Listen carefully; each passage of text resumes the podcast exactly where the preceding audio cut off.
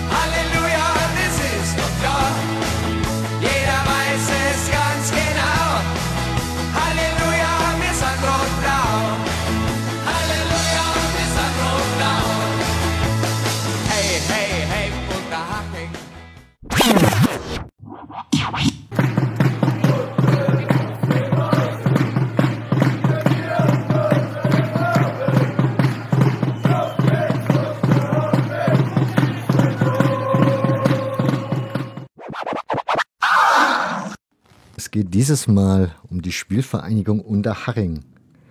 Dazu eingeladen habe ich mir Stefan. Grüß dich, Stefan. Hallo, Servus, Nick. Grüß dich. Freut mich. Wir reden heute über die Spielvereinigung, habe ich ja gerade schon erwähnt. Wäre natürlich die spannende Frage, wer, wer bist du und wie bist du zur Spielvereinigung gekommen? Mein Name ist Stefan Seitz. Ich bin ja, seit, ich würde sagen, Mitte der 90er Jahre Fan, in Anführungszeichen, der Spielvereinigung. Ähm, als Sympathisant vielleicht Mitte der 90er Jahre. Fan würde ich schon sagen, dann ähm, schon im letzten Zweitligajahr vor dem Bundesliga-Aufstieg und ähm, dann, dann mit dem Bundesliga-Aufstieg. Ja. Ähm, warum die Spielvereinigung Unterhaching? Ich meine, ist immer bekannt, ne? die Spielvereinigung ist ja meistens ganz weit unten am, am Zuschauerinteresse in allen möglichen Ligen. Ähm, hat ja auch diverse Negativrekorde in der Bundesliga damals aufgestellt. Ähm, das hat einen ganz einfachen Hintergrund. Äh, Jochen Seitz, äh, Mittelfeldspieler, ist, ich glaube, 96, 95, 96 ich bin mir jetzt gar nicht mehr sicher, ist schon eine Zeit lang her, äh, zur Spielvereinigung gekommen und ich war damals ja, bin 82er Jahrgang, war damals, ja, keine Ahnung, 14, 15 und das war so die Zeit, ich weiß nicht, ob du dich daran erinnern kannst, da fing das an, dass man sich die Trikots mit dem eigenen Namen beflocken hat lassen. Mhm. Und ähm, ja, irgendwie war ich halt cooler als alle anderen oder wollte cooler sein als alle anderen und ähm, bin damals einfach äh, ja, nach Unterhaching gefahren und habe mir ein Trikot gekauft und habe mir das dann mit der Elf Sides beflocken lassen. Dann kam noch dazu, dass, dass ich da an dem Tag, also ich, ich als ich dann das erste Mal da war, man muss dazu sagen, ich komme aus einem Ort, der ist so 60, 70 Kilometer östlich von, von München. Das heißt damals, äh, hieß es so, ja, eineinhalb Stunden einfache Fahrt. Ne? Also zuerst in die Regionalbahn setzen, bis nach München reinfahren, dann in den Ostbahnhof, dann mit der S-Bahn fahren und äh, dann ist die S-Bahn-Station ja auch so 15 Minuten, 10, 15 Minuten vom, vom Stadion weg, also da muss man da hinlaufen und ich meine, ähm, ja, das war dann 99, da war auch noch mit Google Maps noch nicht. Gell? Also da musste man sich irgendwie ein bisschen durchfragen, ne? Ähm, wo ist jetzt das Stadion und so weiter. Und ich bin da halt hingefahren zum Training, ja, und habe äh, genau, habe dann damals äh, Lorenz Günther Köstner, den, den Aufstiegstrainer, gefragt, ob er mir ein Autogramm gibt, äh, hat er mir aufs Trikot gegeben. Und als zweiten habe ich äh, Jürgen Willi Wittmann, unseren damaligen Torhüter, gefragt. Und der Willi hat mich halt angeschaut und gesagt, soll ich es mit in die Kabine nehmen? Dann würde ich alle unterschreiben lassen. Das war für mich als, ja, keine Ahnung, 16-Jähriger, ich, ich, war vielleicht noch ein anderer 16-Jähriger auf dem Land draußen, ja. Mich hat das unfassbar beeindruckt, ja.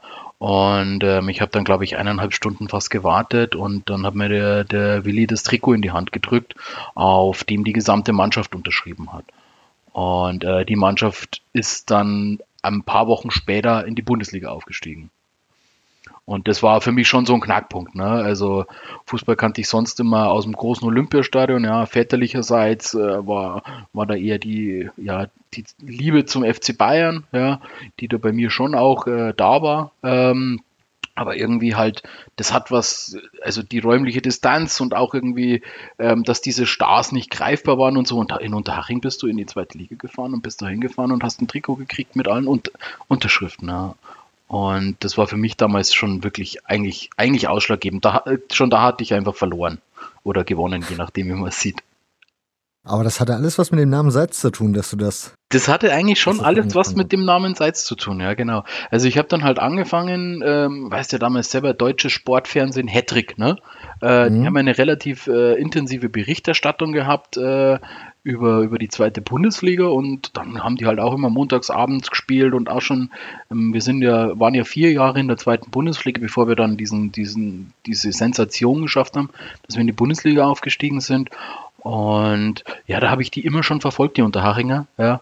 Und ähm, halt eben auch, weil es quasi in meiner Nähe war, ja, und weil ich das auch cool fand, weil das war halt damals auch noch ein kleines Stadion und das war alles, das war alles irgendwie wie nett, ja. Ich habe mich da, ich habe mich da zu Hause gefühlt, ne. Ich habe da auch damals, ähm, da war eine Tür offen und dann ist man da durchgegangen und äh, dann habe ich da ins Stadion geschaut und dann habe ich das Stadion noch in dem Urzustand gesehen, ja.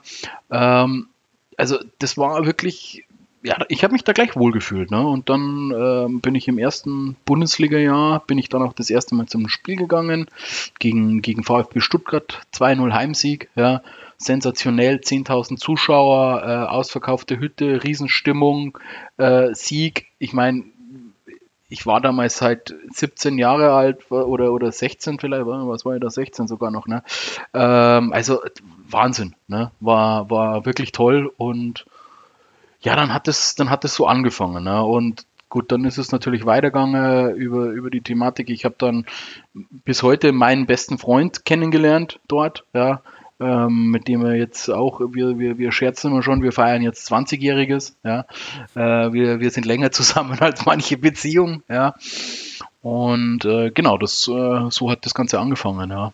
Und dann hat sich das über die Jahre entwickelt, ja. Aber ich vermute, du warst damit ziemlich allein, oder? Also so Unterhaching-Fan, wenn du sagst, du hast noch relativ weit von München dann weggewohnt. Ja, ich war allein, ja. Und wie gesagt, das war auch deswegen, also für mich, muss ich persönlich sagen, kam der Bundesliga-Aufstieg zwei, zwei bis drei Jahre vielleicht zu früh. Ja. Ähm, es gibt in Unterhaching so einen sagenumwogenen Club 68. Ja. Ähm, das sind ähm, die Leute, die alle Bundesligaspiele gesehen haben. Ne? Und zwar heim und auswärts. Ja, und äh, dem, dem, ich weiß nicht, wie viele Leute in dem Club sind. Ich glaube, das sind bloß, das sind bloß äh, drei oder so. Ja, ähm, also das sind wirklich nicht viele Leute. Ähm, und ja, also, aber ich war halt damals auch noch ohne Auto unterwegs. Ne? Das heißt, ähm, also so keine Ahnung, Freitagabendspiele oder sowas. Ja, oder unter der Woche, das war alles für mich nicht drin. Ja, auch als ich dann 18 war, ich habe äh, ich hab damals eine, eine, Lehre zum Schreiner gemacht in der Zeit, äh, war viel beruflich eingebunden, deswegen habe ich da wirklich auch einige Highlights verpasst. Ähm, in der zweiten Saison habe ich dann echt schon viel mehr gefahren. In der zweiten Saison hatte ich dann auch schon eine Dauerkarte, ja. Da äh, war das Ganze dann schon besser, da war ich ja dann schon auch schon 18, ja.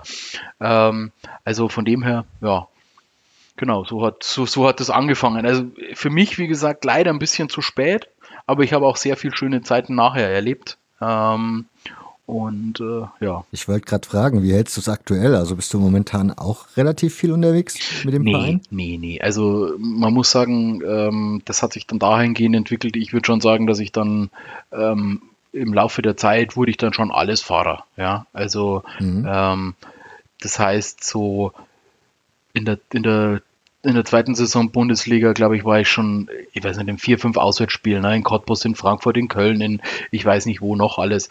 Ähm, in der zweiten Bundesliga dann, wir sind ja abgestiegen, da waren wir dann, war ich dann schon viel, so viel wie möglich auswärts, ja.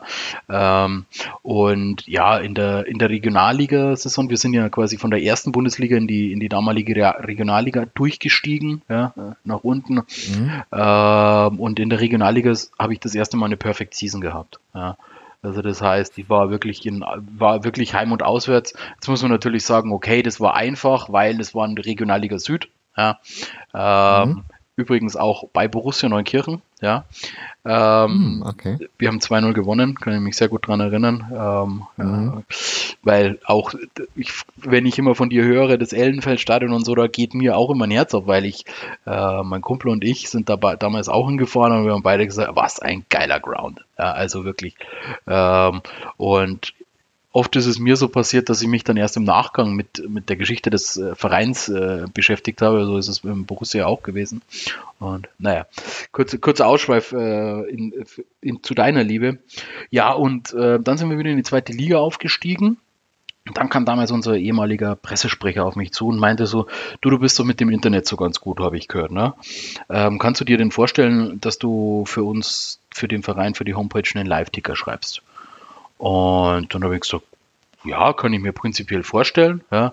Also die Spielvereinigung hat schon relativ früh oder ganz, ganz früh muss man wirklich sagen, einen Live-Ticker gehabt. Also schon, schon in der Regionalliga auch. Also das heißt schon 2002, 2003 hatten wir schon einen Live-Ticker.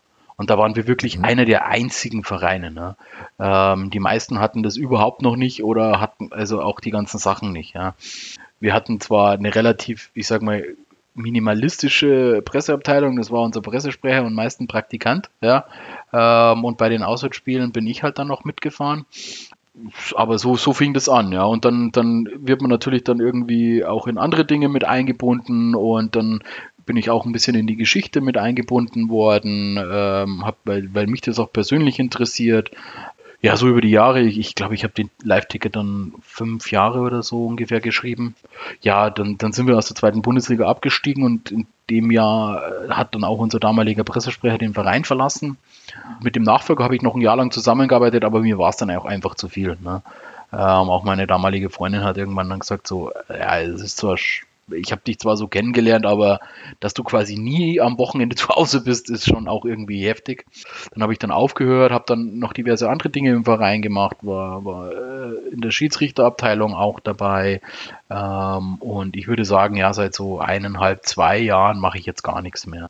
Das kam natürlich auch durch diverse Wechsel von, von, von Ansprechpartnern. Ja. Ähm, früher kannte man natürlich jeden irgendwie. Man, da darfst du das nicht so vorstellen, dass wir irgendwie, keine Ahnung, 40, 50 Personen im Verein haben, die da arbeiten oder so, sondern das sind, also zur damaligen Zeit hatten wir da den Pressesprecher, dann hatten wir einen Marketingbeauftragten, den Geschäftsstellenleiter vorne, die Dame, die im Sekretariat sitzt, ja, äh, der Manager und noch jemand für die Buchhaltung. Das war's. Ja, also so haben wir zweite Liga gemacht. Und ähm, gut, okay, das ist jetzt 2006 gewesen, aber also immer sehr, sehr minimalistisch mit, mit sehr wenig Aufwand und ähm, ja, die Spielvereinigung hat immer Geldprobleme gehabt. Ja, also. Ich war 2003 übrigens auch bei dem Rückspiel im Unterhaching dabei mit Borussia Neunkirchen. Ich Allerdings glaube, noch mit einem ihr habt verloren. ja, wir haben 5-0 oder so. Ich wollte gerade sagen 5-0, oder? Ja. Ja, ja, ich glaube 5-0 war es. Wir haben da immer auf den Sack gekriegt in der Saison auswärts. Von daher aber das war auch das letzte Mal, dass ich im Sportpark war. Also ich war schon sehr oft irgendwie dort. Aber das war das letzte Mal, seitdem ich dort Okay, warst du, warst du vor dem Umbau auch schon mal da? Ich war mit dem VfB Leipzig schon in Mitte der 90er in Unterhaching. Okay. Da gab es noch ziemlich viel in dem Stadion nicht. Also da gab es vorne diesen Bereich, der ja, dann kennst du es natürlich Pizzeria da angrenzt. Kennst du es im ursprünglichsten Zustand? Ne? Genau. Mhm. Ja, genau. Und dann war ich nochmal mit Werder Bremen da in der Erstliga-Zeit von Unterhaching. Mhm, mhm ja, wie gesagt. Und dann mit, in, welcher, in welcher Saison? Wo hatte die Tribüne schon ein Dach oder, oder noch nicht? Die Gegengeraden meinst du? Ja. Die Tribüne? Ja. Die hatte da noch kein Dach. Dann warst du am, an dem Spieltag da, an dem wir den Klassenerhalt gesichert haben. Das ja. kann sein. Es war auf jeden Fall eine ziemlich erfolgreiche Saison von Werder Bremen. Also da waren sie sportlich noch ziemlich gut. Ja, aber haben, haben bei uns verloren an dem Tag. Ähm, das war, ja, ja genau, pass auf, ich, ich, ich schaue gerade nebenbei. 30. April 2000. 10.000 Zuschauer, ja, andere Breitenreiter 1 zu 0 in der 73. Minute. Ja. Ähm, dadurch haben wir den Klassenerhalt gesichert. Und ja. ähm, also war wirklich, äh, war wirklich, war wirklich cooler Tag. War ich auch da und äh, war, war echt, daran erinnere ich mich nur sehr, sehr gerne. Ja. War auch der erfolgreichste, war auch die erfolgreichste Saison, die die Spielvereinigung gespielt hat. Ne? Ich vermute mal, jeder wird wissen, wo ungefähr Unterhaching liegt.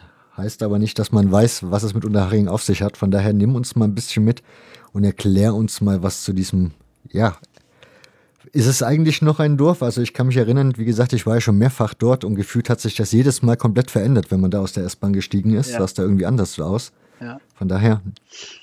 Ähm, ich glaube, Stand aktuell, glaube ich, hat Unterhaching 23.000 Einwohner. Ja. Ähm, es ist aber eine Gemeinde. Ja, das ist, glaube ich, dadurch bedingt, dass einfach die Nähe zur Stadt München da ist.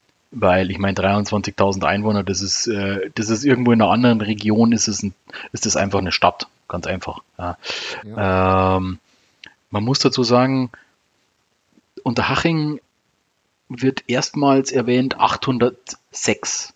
Und das ist auch sehr witzig, weil Unterhaching dadurch um einige hundert Jahre älter ist als München. Jetzt musste mich festnageln, wann ist München gegründet worden? Ähm, 1158. Ich habe es gerade nebenbei mal nachgeschaut. Ja.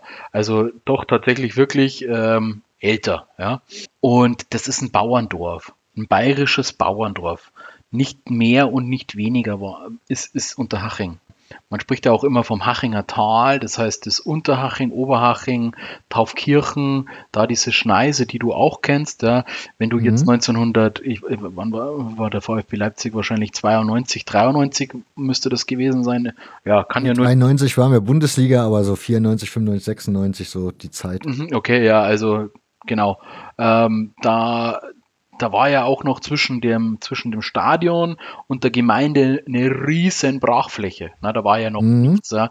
Die ist ja mittlerweile komplett zugebaut, diese Brachfläche. Ja. Ähm, und ähm, hinter, hinter dem Stadion fängt quasi der Ort an. Ja.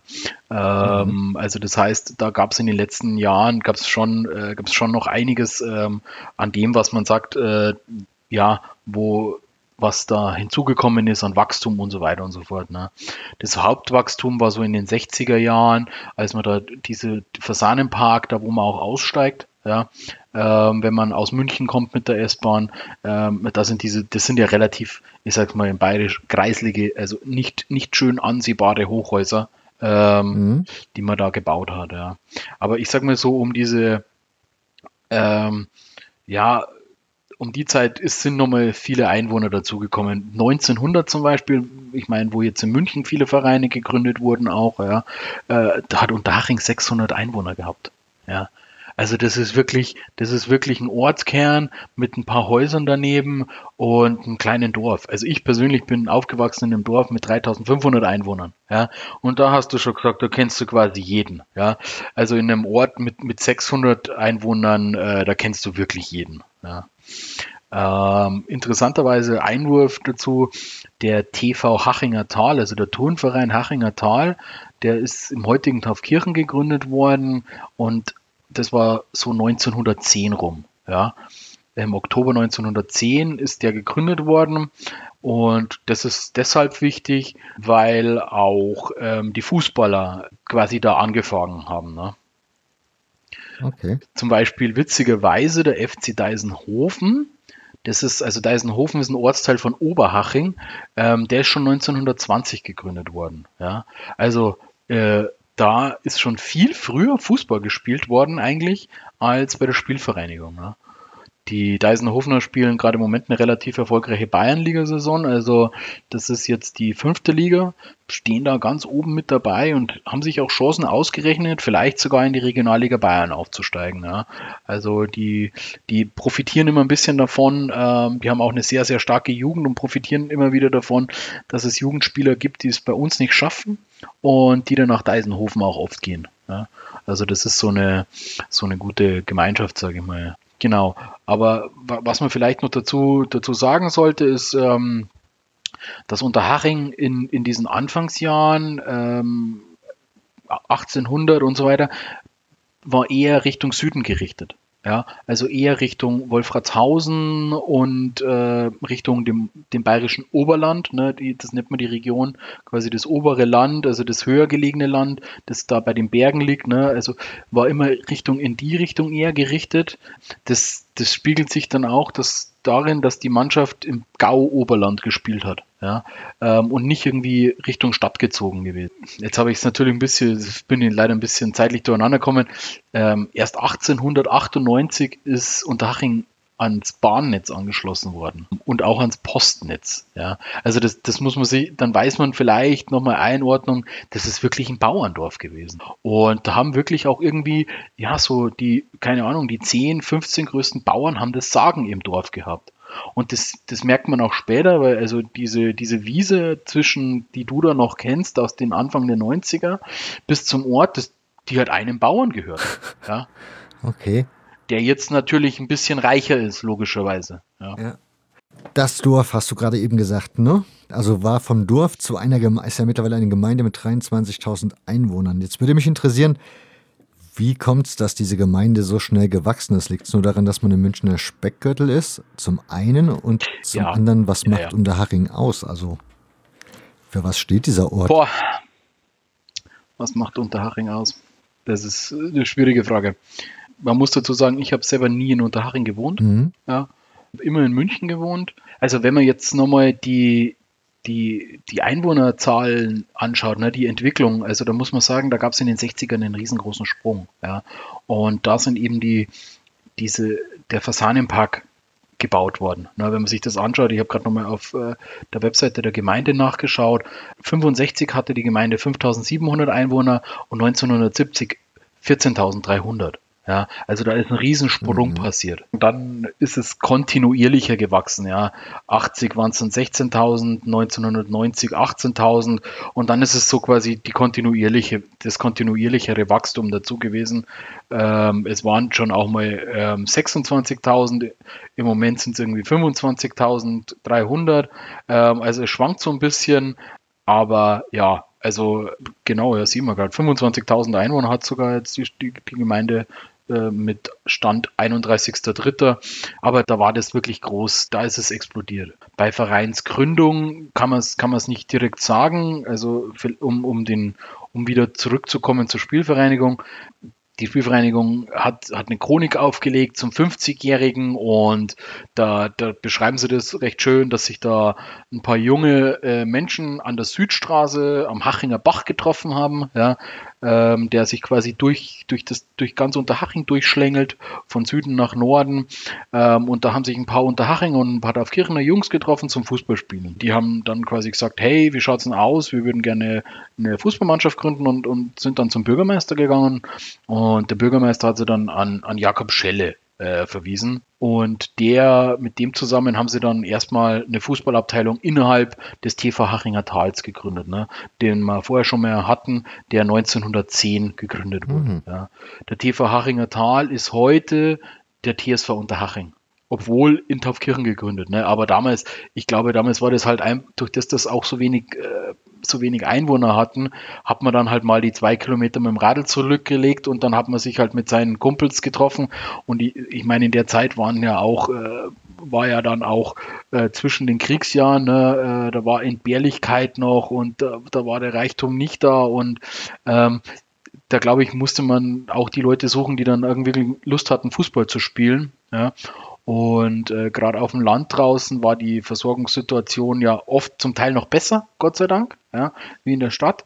Ähm, aber da haben sich die Jungs einfach zusammengetan. Ne?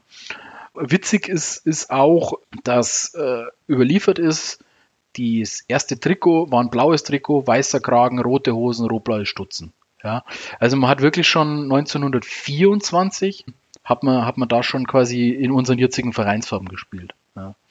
Da muss ich ja sagen, da bin ich sehr, sehr stolz drauf, dass die Spielvereinigung nie irgendwie davon abgewichen ist. Ja, wir, wir spielen seit Jahren oder was heißt, naja, nicht abgewichen. In den, in den 80ern haben wir auch in Grün gespielt. Ne? Das war, hatte was mit unserem Sponsor zu tun. Aber seitdem ich zur Spielvereinigung gehe, ja, und das ist jetzt auch schon relativ lange, schon über 20 Jahre, ähm, spielen wir immer in Rot, Blau, Weiß. Weiß ist immer unser drittes Trikot und ansonsten spielen wir eigentlich wirklich ausschließlich, ich kann mich nicht daran erinnern, und es müsste bis Mitte, bis, bis, bis Mitte der 90er so sein, dass wir dass wir uns, dass das Haupttrikot rot ist. Und äh, wenn man sich andere Vereine anschaut, da gibt es ja doch Vereine, die dann da immer mal wieder ein bisschen abweichen davon. Ja. Das heißt, Unterharing oder die Spielvereinigung Unterharing ist seit 1924 gibt es sie dann als Fußballabteilung in diesem TV Haringer Tal. Ja, genau, so kann man es sagen, ja. Witzigerweise man nennt das Gründungsdatum den 01.01.1925. In der Chronik zum 50-jährigen Jubiläum steht allerdings was anderes. Und zwar steht da das Frühjahr 1925. Jetzt ist natürlich die Frage, wann haben, wann haben die das, äh, wann haben die, wann wurde der Verein wirklich gegründet? Und ich glaube, das ist was, das wir nie wieder herausfinden werden können. Ich glaube nicht, dass es noch Zeitzeugen gibt was ich vorher, wie gesagt, man muss sich das vorstellen, das war ein Dorfverein. Mhm. Ja, über, über viele, viele, viele Jahre war das ein Dorfverein. Und da haben sich einfach die, die Fußballer haben sich dann Anfang 25 ähm, im Gasthaus zur Post, das ist das älteste Lokal in Unterhaching, da hängt auch wirklich ein Bild drin, hier Gründung der Spielvereinigung, haben die sich getroffen ja, und haben die Spielvereinigung gegründet. Und ob das jetzt der erste erste war, das mag ich wirklich zu bezweifeln. Ja, ich glaube, man hat dann wirklich einfach nur gesagt irgendwann, okay, der erste erste 25, den legen wir jetzt fest, weil wir ja schon 1924 als Abteilung des TV Hachinger Tal gespielt haben. Ja. Und warum sind die ausgetreten? Naja, da war immer in der damaligen Zeit war das ja so, die Turner, das waren die Eleganten, ja, und äh, die Fußballer waren die Grattler. Ja, also so diese, ja, ist auch wirklich tatsächlich steht drin, so in der Chronik, ne, dass es eben zu Unstimmigkeiten zwischen Fußballern und den Turnern gab, so dass sich die angeblich als Grattler betrachteten Balltreter von den vermeintlich nobleren, körpertüchtigeren trennten. Da gab es einfach diese, diese Trennung und naja, die Fußballer haben sich dann beim Süddeutschen Fußballverband angemeldet und äh, waren dann eben die Spielvereinigung Unterhaching, so wie man sie zum heutigen Zeitpunkt kennt. Genau, beziehungsweise, ja, da kam ja noch ein bisschen was dazwischen. Ich muss kurz, Lustige, kurz da reinspringen, weil mir, Klar. ich muss kurz da reinspringen, weil mir ist da etwas aufgefallen, was sehr einmalig ist, denn normalerweise, wenn man so die Gründungsmitglieder von Vereinen liest, sind das ausschließlich Männernamen. Also ich habe noch nie einen Frauennamen dabei gefunden. Bei euch ist ein Frauenname aufgezeichnet, nämlich Franziska Bader. Weißt du, warum, Wahnsinn, ja. warum die da dabei war? Also hat die auch Fußball dann mit damit gespielt oder wie kam es dazu? Weiß ich leider gar nichts. Okay. Also wirklich leider gar nichts. Ähm, aber die Frau Bader, die war auch für die Dressen zuständig. Ne? Die war Gönnerin, ja. Ähm, genau, also die, die, die hat sich um die Trikots gekümmert auch, ja. Vielleicht hatte das damit zu tun, ne, dass man dann gesagt hat, werd doch auch bei uns Mitglied, du kümmerst dich darum, beziehungsweise ja, vielleicht war sie auch, ähm, was, war sie auch mit jemandem liiert, aber da, das, das, das weiß ich leider gar nichts. Ne? Und da geben auch die Chroniken nichts her. Ja? Also das ist wirklich ganz schwierig. Ich meine, wie gesagt, 1925, ne, das Problem, was, wo, wo, wir, wo wir jetzt dann auch drauf, drauf, drauf bald zu sprechen kommen, ist, 1933 wird der Verein verboten. Ja, und dann, dann war natürlich die Thematik, wo spielen die Jungs, ne? Und, und auch wieder so eine, so eine richtig coole Story eigentlich. Die haben den Bach begradigt. Den Hachinger Bach haben die auf der Höhe vom heutigen Schwimmbad, haben die den Bach begradigt, damit man da turnen konnte, ja, und dass man da auch ein bisschen Fußball spielen konnte, ja. Das Ganze haben sie natürlich heimlich gemacht, ja. Also das muss man sich vorstellen, ne? Da haben dann die, da haben dann die Leute vom, äh, vom, äh, von dem Verein haben dann, haben dann den Bach begradigt, dass man da spielen konnte, ja. Später ist an der Stelle dann auch der, ähm, ist dann auch das, das Stadion an der Grünauer Allee, wie es jetzt heute aktuell heißt, äh, entstanden, in dem wir auch zweite Bundesliga gespielt haben. Aber dazu kommen wir, kommen wir dann später mhm. nochmal. Ja. Ich glaube, fast jeder Verein weiß, wie sein erstes Spiel ausging. Die Spielvereinigung weiß es auch, ja, allerdings nicht als Spielvereinigung. Das erste Spiel, was sie als, als Abteilung im TV Hachinger Tal bestritten haben, war ein 1 zu 0 Sieg äh, bei der zweiten Mannschaft von Waldrudering. Ja das erste Spiel als Spielvereinigung. Ich zitiere aus der Chronik, an die Höhe der Niederlage können sich die alten Kämpfer und Strategen heute nicht mehr genau erinnern. Erstaunlich exakt jedoch an die anschließende Rauferei. Ja. Also, und das, das zieht sich irgendwie in den Anfangsjahren, zieht sich das durch, wo man wirklich sagt, das ist wirklich einfach witzig. Wie, das ist einfach eine, ja, das sind einfach die Dorfjungs gewesen, die da gespielt haben. Und nichts anderes. Ja. Dementsprechend ähm, war dann natürlich auch, ich sag mal, der sportliche Erfolg relativ gering. Ja. Wobei man sagen muss, schon 1929 kriegt die kriegt die Spielvereinigung ein neues Stadion oder einen neuen Sportplatz. Ja? Weil vorher, muss man ja sagen, haben sie ja quasi immer nur auf dem Acker gespielt, ne? auf dem begradigten, neben dem begradigten Bach. Ne? Und jetzt kriegen sie, kriegen sie schon den ersten Fußballplatz 29 und das finde ich, das finde ich schon auch erstaunlich, ja? weil der wurde schon von der Gemeinde gestiftet scheinbar ja auch immer den Grund zur Verfügung gestellt hat, aber das Einrichten ähm, kam wohl kam wohl durch die Gemeinde. Den Fußballplatz an der Jahnstraße, den gibt es heute in diesem Sinne eigentlich nicht mehr. Das ist, das, der musste dann zu einem späteren Zeitpunkt auch da weg, ähm, weil da ist die Schulturnhalle, Schulturnhalle gebaut worden. Ja. Also man sieht da heute schon noch ein bisschen äh, Rasen, ja. Also wenn man, wenn man sich das anschaut oder mal dahin geht, dann ist da noch ein kleiner, kleiner Sportplatz, sag ich mal, aber das ist heute noch, mei, da können die, die äh, Schüler ein paar Runden um den Platz drin und das war's. Ja. Aber so war das ähm, zur damaligen Zeit, dass man schon 29 äh, quasi den ersten Platz hatte. So wie ja die Bayern irgendwie da in, in Schwabing da ihren ersten Platz hatten. Ne? Also so kann man dann sagen, glaube ich, ist da der, der Platz an der Jahnstraße das erst, die erste Heimat von der Spielvereinigung. Ne? Mhm. Ähm, 1930 ja, Nick? Ja, ich wollte fragen, die sportliche Entwicklung zu der Zeit gab das das her, dass man sich so einen Fußballplatz da gönnen konnte? Also sprich, hatte der Verein da schon, also im Ligasystem waren sie schon dabei, ne? Zu dem Zeitpunkt 1929. Genau, genau. Mhm. Ja, ja, also Ligasystem war man dabei ähm, und ähm, 1930 steigt man auch das erste Mal in die B-Klasse auf. Jetzt muss man sagen, B-Klasse ist quasi die zweitniedrigste ja, also man, man ist in die B-Klasse aufgestiegen und, und das war scheinbar auch wirklich eine, eine erfolgreiche Zeit, denn ähm, in dem Zeitraum 30, 32, 33 bleibt, bleibt man 13 Monate umgeschlagen. Äh, und das ist schon eine lange Zeit, wenn man sich das überlegt. Ne? Ja. In der Zeitraum sind sie dann quasi auch in die A-Klasse aufgestiegen. Die A-Klasse ähm, ist dann quasi die drittunterste, ne? also C-Klasse, B-Klasse, A-Klasse. Ähm, und das muss für den Verein damals in der damaligen Zeit schon, schon ein richtig guter Erfolg gewesen sein, wo man dann auch wirklich sagen kann, ja, Respekt. Ne? Also ähm, da ist dann doch durchaus der sportliche Erfolg da gewesen. Und dann kommt halt kommt halt der, der große Einschnitt. Ne? 1933 die Machtübernahme der Nationalsozialisten und äh, ja, da wird die Spielvereinigung dann quasi eliminiert. Äh, man wirft den Mitgliedern Marxismus vor und äh, man löst den Verein auf. Jetzt würde ich ja als allererstes vermuten, in Bayern ist es nicht so, nicht so schwer, gleich mal als Marxist durchzugehen. Da muss man wahrscheinlich nur ein paar komische, komischere Fantasien haben, die vom Konservatismus weiter weg sind. Aber grundsätzlich mal gefragt, der Verein ist, wie, gesagt, wie du gesagt hast, wurde aufgelöst. Gibt es irgendwelche Informationen dazu, außer dass man ihnen halt diesen Marxismus vorgeworfen hat? Also gibt es. Nee, gar nichts. Das ist wirklich auch wieder, also das ist ein Thema, kann ich, da müsste man wirklich auch nochmal, muss ich dann irgendwann mich auch nochmal intensiv damit beschäftigen, weil mich das interessiert, weil es, es heißt dann, der Verein wurde aber kurz darauf weitergeführt. Ja, aber ich kann mir halt nicht vorstellen, dass der Verein ähm, der Verein wird nicht im Punktspielbetrieb teilgenommen haben. Ne? Der Verein kann ja auch keine Freundschaftsspiele eigentlich bestritten haben.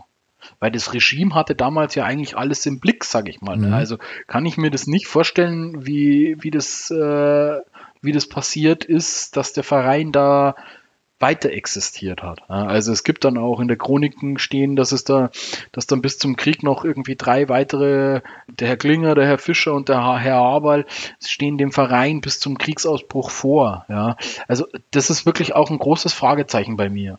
Was ist in dieser Zeit gewesen? Ja, ich sage mal, wie hat, wie hat sich das ausgestaltet? Ne?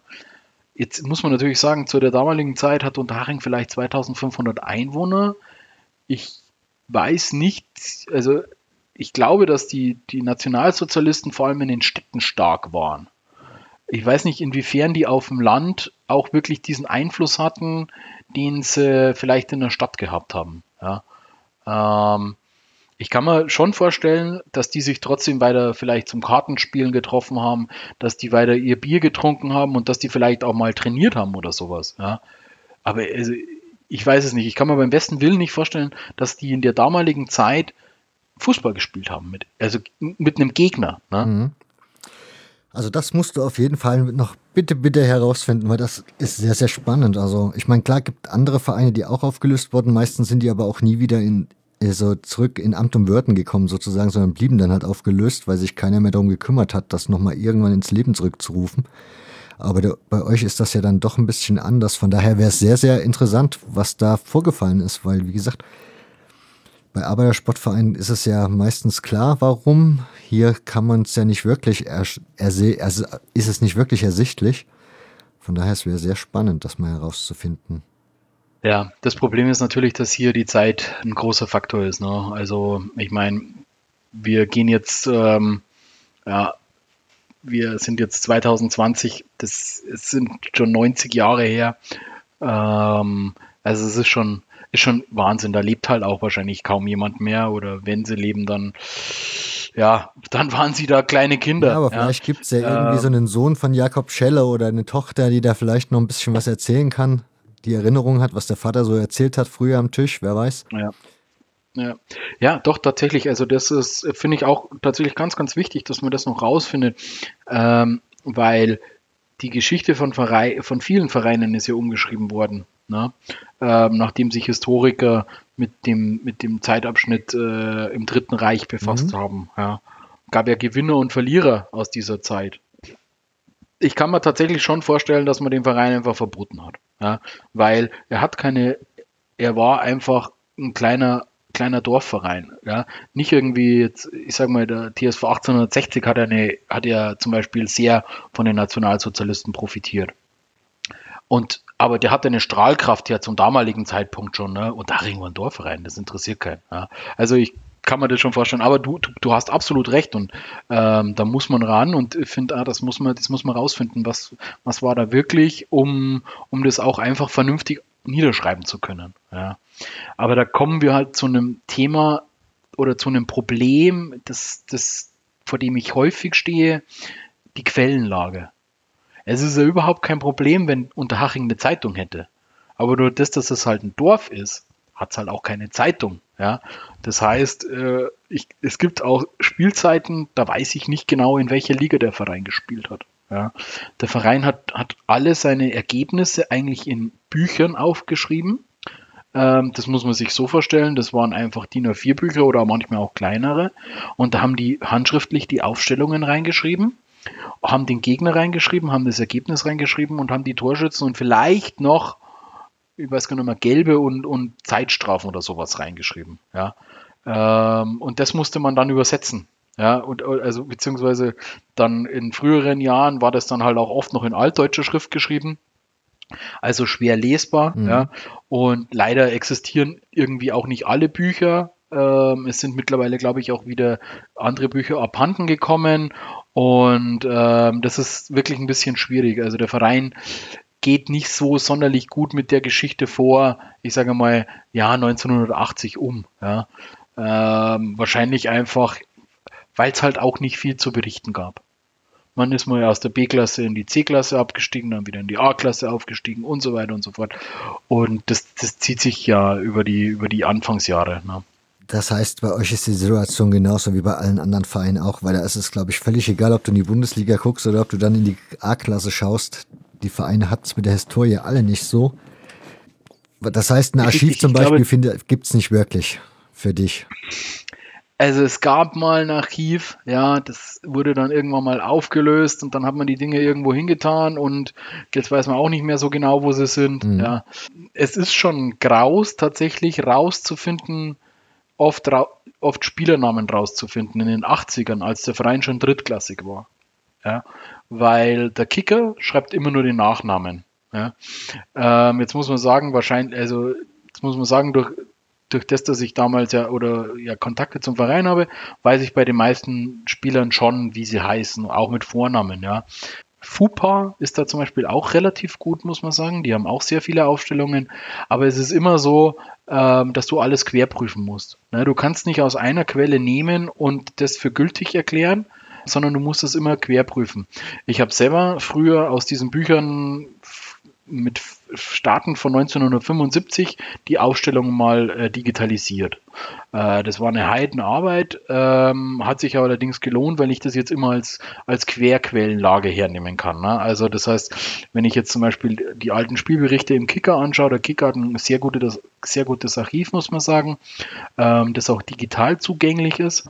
da kann ich einfach die Sachen raussuchen und auch die Mannschaftsausstellungen raussuchen. Aber da ist es halt auch so, dann wurde der Name falsch verstanden von einem Spieler, dann steht der Spieler falsch in der Aufstellung drin. Ja? Dann steht da auf einmal ein anderer, ein anderer Name drin. Dann, dann gibt es auf einmal Spiele, die gab es nie. Also, oder Meier mit AI oder mit EI und was weiß ich. Also solche Sachen, die passieren halt natürlich bei Zeitungen auch, ja, weil das dann vielleicht Übermittlungsfehler sind und was weiß ich was, ja. Also das ist wirklich schwierig. Ich war schon mehrfach im, in, im Zeitungsarchiven der der, Stadt München, also in der Bayerischen Staatsbibliothek und auch schon beim Merkur. An der Stelle danke an Günter Klein, der ja auch auf Twitter mhm. relativ aktiv ist, der mich da mal reinlassen hat. Ja, ähm, dass ich auch wieder nochmal machen würde. Jetzt wäre natürlich eine super Zeit, aber der, bei denen ist jetzt auch geschlossen. Ähm, die haben zum Beispiel, der Merkur hat, ich glaube ab 69 haben die, haben die ein eigenes Archiv für den Sportteil. Und das ist natürlich Gold wert, ne? weil da kann ich nämlich direkt einfach nur das Sportarchiv, also die Sportteile durchblättern. Ja? Und ansonsten muss man ja immer auf Mikrofilm dann auch quasi alles durchblättern. Was natürlich ein riesen Aufwand ist, das kann man sich vorstellen. Ne? Und dann muss man natürlich dazu sagen, C-Klasse, B-Klasse, A-Klasse, dann war es auch oft wirklich so, Übermittlungsfehler. Oft sind die Ergebnisse nicht eingedruckt geworden, weil ja, man hat damals halt einfach keinen Platz gehabt. Ne? Also dann, dann hat, hat halt irgendwie, keine Ahnung, ging der Platz in der Zeitung aus, naja, dann hat man halt die Ergebnisse weggelassen. Also das heißt, auch da oder, oder ganze Tabellen oder so, ja, dann, dann hat man halt nur irgendwie die ersten drei in der Tabelle abgedruckt. Den Rest hat man nicht abgedruckt. Und dabei, also das ist alles fehlerbehaftet, schwierig wirklich, unfassbar zeitaufwendig. Das kann man sich nicht vorstellen. Ja, also wenn man mal so eine Zeitung durchgeschaut hat, also und dann da an diesem Mikrofilm, wenn man den schon eingelegt hat und so, also wirklich uferlos. Ähm, und ja, also das ist, man muss tatsächlich sagen, man muss es vielleicht auch einfach hinnehmen, dass man sich vielleicht darauf besinnt, rauszufinden, in welchem Jahr hat die Spielvereinigung in welcher Liga gespielt und vielleicht findet man eine Tabelle oder sowas, ne? oder irgendwie die Gegner eine Endtabelle oder sowas. Ne? Also ich bin mittlerweile davon weggekommen, dass ich sage, ich finde alle Ergebnisse. Ja. Ich glaube, das ist unrealistisch, durch das, dass man einfach in diesen, in diesen, in diesen niederen Klassen gespielt hat.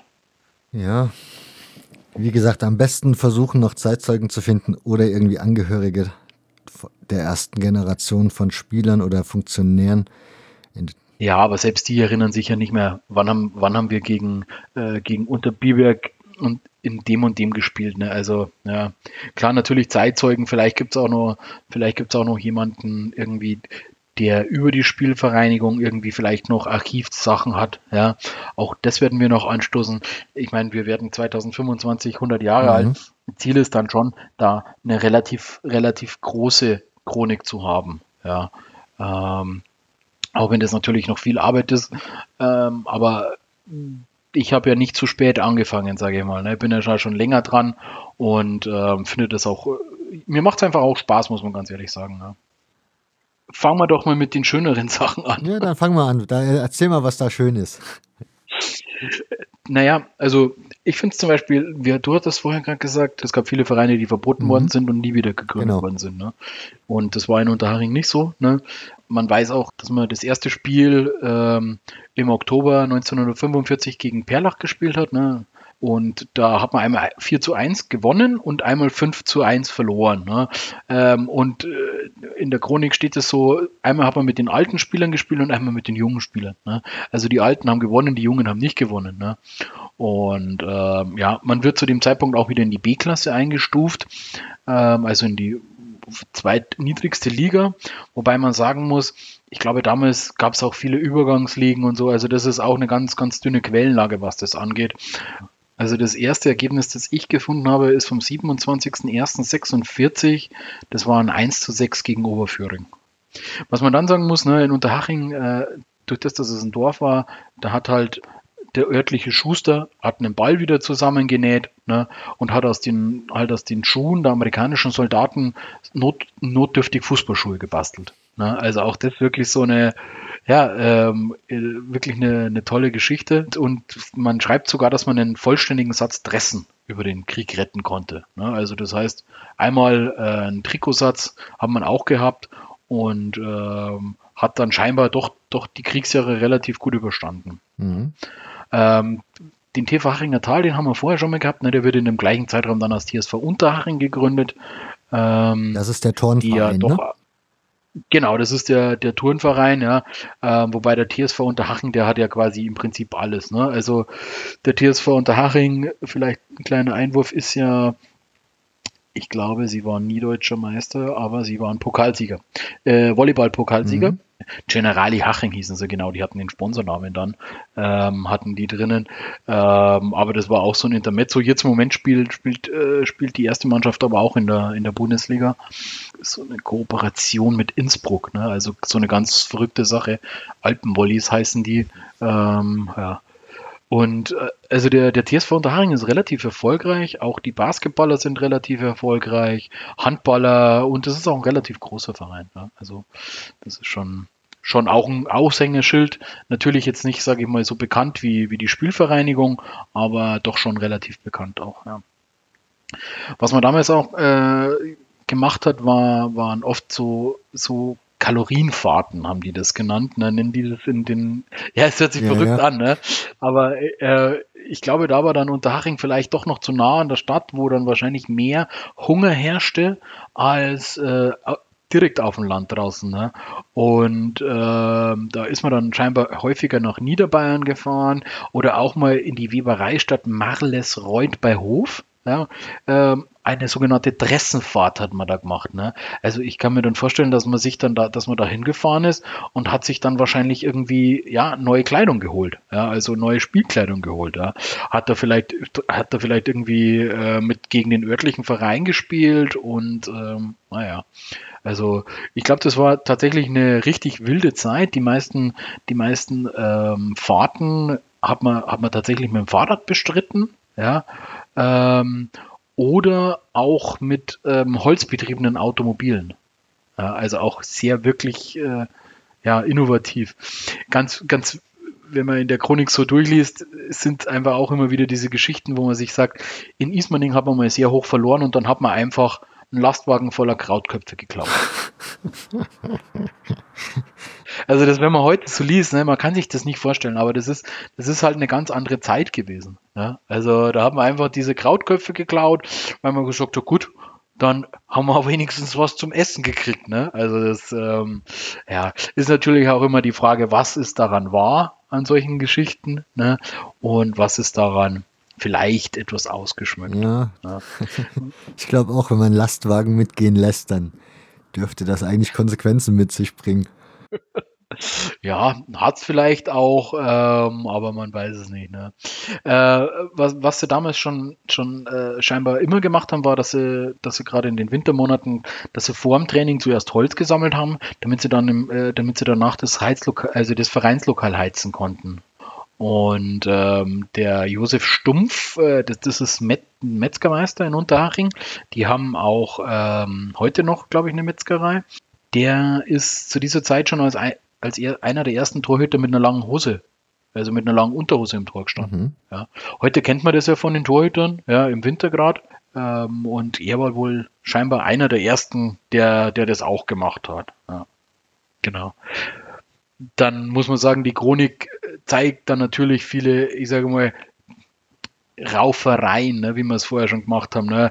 Bei den Stadtwerken gab es mal eine, gab's mal eine Schlägerei, ne, da wo dann jemand, äh, da wo dann der August Reinhardt äh, irgendwie den Spielern angeblich mit einer Eisenstange den Fluchtweg freigeschlagen hat. Ja, also ich muss immer schmunzeln und ich denke mir so, ja, ich kann mir das gar nicht vorstellen, dass es wirklich so war. Ähm, wahrscheinlich auch ein bisschen ausgeschmückter. Ne? Ja.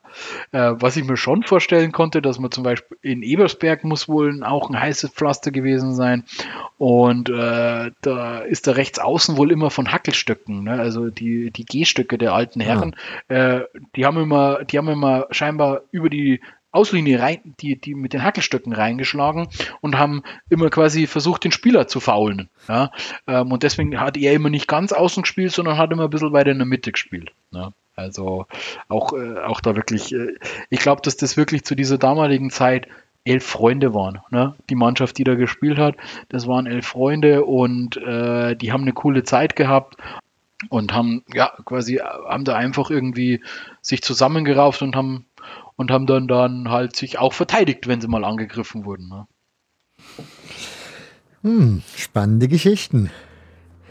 Der ja, also wirklich. Ich glaube, das sind so Sachen, die liest man in der Chronik des FC Bayern nicht. Ja, ähm, und das ist dann doch schon immer ganz witzig, dass man sowas dann auch in der Chronik liest. Ja. Wie hat sich der Verein sportlich in der Zeit so entwickelt? Sportlich, ähm, ja, war man waren wir wieder mal in den 50ern, waren wir wieder in der C-Klasse angekommen. Dann ist man mal wieder aufgestiegen in die B-Klasse. Ähm, in den 60ern, Anfang der 60er gibt es mal gibt's einen Zuschauerrekord für die damalige Zeit. Da hat man mal gegen Deisenhofen, also gegen den FC Deisenhofen, den hat man vorher schon mal angesprochen, mhm. äh, 1100 Zuschauer gehabt. Ja, also das ist schon wirklich, äh, wirklich beachtlich. Ist das so eine Art Derby gewesen ähm, in der damaligen Zeit? ja, Deisenhofen haben wir ja gesagt, ist Oberhaching. Mhm. Ne? Also das ist, ähm, das ist eigentlich, es gibt ja keinen TSV oder keinen FC Oberhaching. Eigentlich ist der FC Deisenhofen beziehungsweise auch der TSV Ottobrunn, weil Ottobrunn war, war früher ein Stadtteil oder ein Dorfteil von Unterhaching, bevor es eigenständig wurde. Ottobrunn, Deisenhofen, das sind so die Dör Taufkirchen, das sind eigentlich so die ursprünglichsten Derbys der Spielvereinigung. Ja. Genau ganz, ganz wichtig zum, zum damaligen Zeitpunkt 1960, 61 wird auch der Anton Schrobenhauser Senior Vorstand der Spielvereinigung. Jetzt muss man sagen, äh, ich glaube, das ist wahrscheinlich jetzt der Senior Senior. Dazu hatte ich letzte eine Diskussion auf Twitter. Also das ist der ursprüngliche Schroppi, ne, wie man sagt, der damals quasi das erste Mal den Vorstand der Spielvereinigung übernimmt. Und mit, mit ihm kommt schon so auch Zug in den Verein rein. Ne? Der hat selber, der hat selber zu der damaligen Zeit auch gespielt, hat, hat dem Verein schon Schwung gegeben. Der ist, äh, der ist Bauunternehmer bis heute. Ganz viele, also im Prinzip kann man sagen, hat die Firma Schrobenhauser ganz unter Haching gebaut fast. Ja.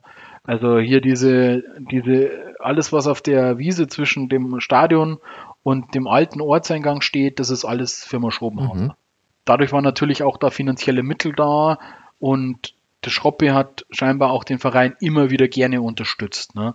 Also in der Chronik steht auch drin, dass er, dass, dass irgendwann das äh, mühselig aufgebaute Umkleidekabinchen ähm, am alten Platz irgendwie abgerissen wird und der Schroppe sich da beteiligt hat, dass man das neue wieder aufbauen konnte. Und ja, genau, also äh, noch mehr hat sich dann sein Sohn beteiligt, aber dazu kommen wir dann später mal was in den 60ern noch interessant ist, schon 69, also 1969 gründet der, der Anton Schrobenhauser, der Schroppi, mit dem Bobclub Unterhaching eine eigene finanziell unabhängige Abteilung der Spielvereinigung. Bis daher, warum, warum ist der Bobclub ein Teil der Spielvereinigung geworden? Habe ich durch den Klaus Kopp erfahren. Der Klaus Kopp ähm, ist dafür verantwortlich, dass der Bob im Wappen ist. Kommen wir später auch noch mhm. kurz dazu.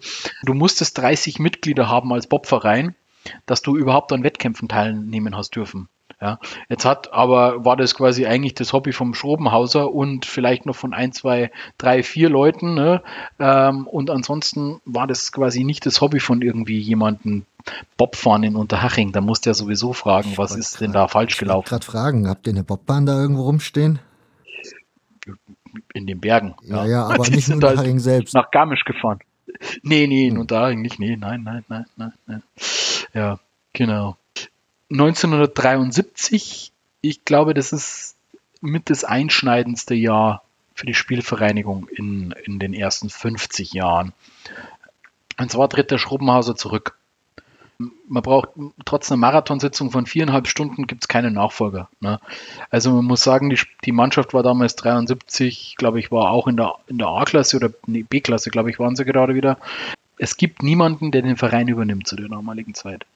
Und das ist wirklich, äh, scheinbar waren wirklich keine guten ähm, vier Wochen, weil also am 19. 6.73 wird der damalige Bürgermeister Engelberg Kupka dann zum Vorstand gewählt. Ja. Und der übernimmt den Verein auch nur, weil der Verein, dem Verein droht sonst die Auflösung. Ne. Also wenn man niemanden findet, der den Verein führt, ja, dann hat man natürlich irgendwie ein vereinstechnisches Problem. Und ähm, ja, da ist, äh, da geht es eben um die Existenz des Vereins. Ja.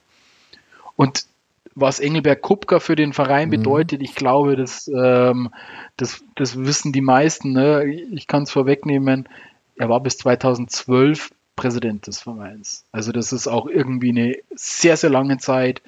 Ähm, mit ihm sind die größten Erfolge des Vereins gekommen. Ähm, er hat sich ähm, in der Anfangszeit wollte er quasi nur das Amt begleiten und ähm, ja, quasi nur den Verein vom Sterben retten es kam anders. Das ist, äh, das kann man ja vorwegnehmen. Ne? Mhm. Beziehungsweise, das ist ja auch bekannt. Ne? 1973 ähm, ist dann auch das Stadion, damals hieß es noch, das Stadion an der Rathausstraße eröffnet worden. Das, die, das ist die heutige Grünau. Also, man nennt es einfach Grünau. Das ist ähm, der offizielle Name, glaube ich, ist Stadion an der Grünauer Allee, weil die Straße so heißt. Ähm, aber im, im Fachjargon ist es einfach die Grünau. Ja. Ähm, und das wurde mit dem Spiel gegen, gegen den FC Augsburg äh, eröffnet. Da kamen 4000 Zuschauer 3 zu 3 zur Halbzeit, 3 zu 6 Niederlage. War für die damalige Zeit eine Sensation, muss man tatsächlich sagen, weil äh, der FC Augsburg, glaube ich, war mindestens Zweitligist zu der damaligen Zeit.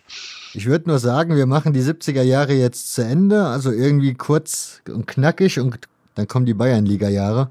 Also nach der, nach der Stadioneröffnung, ne, da äh, mit einem 50-jährigen Vereinsjubiläum, da kommt dann so ein, da kommt schon Aufschwung in den Verein rein, muss man sagen. Ne?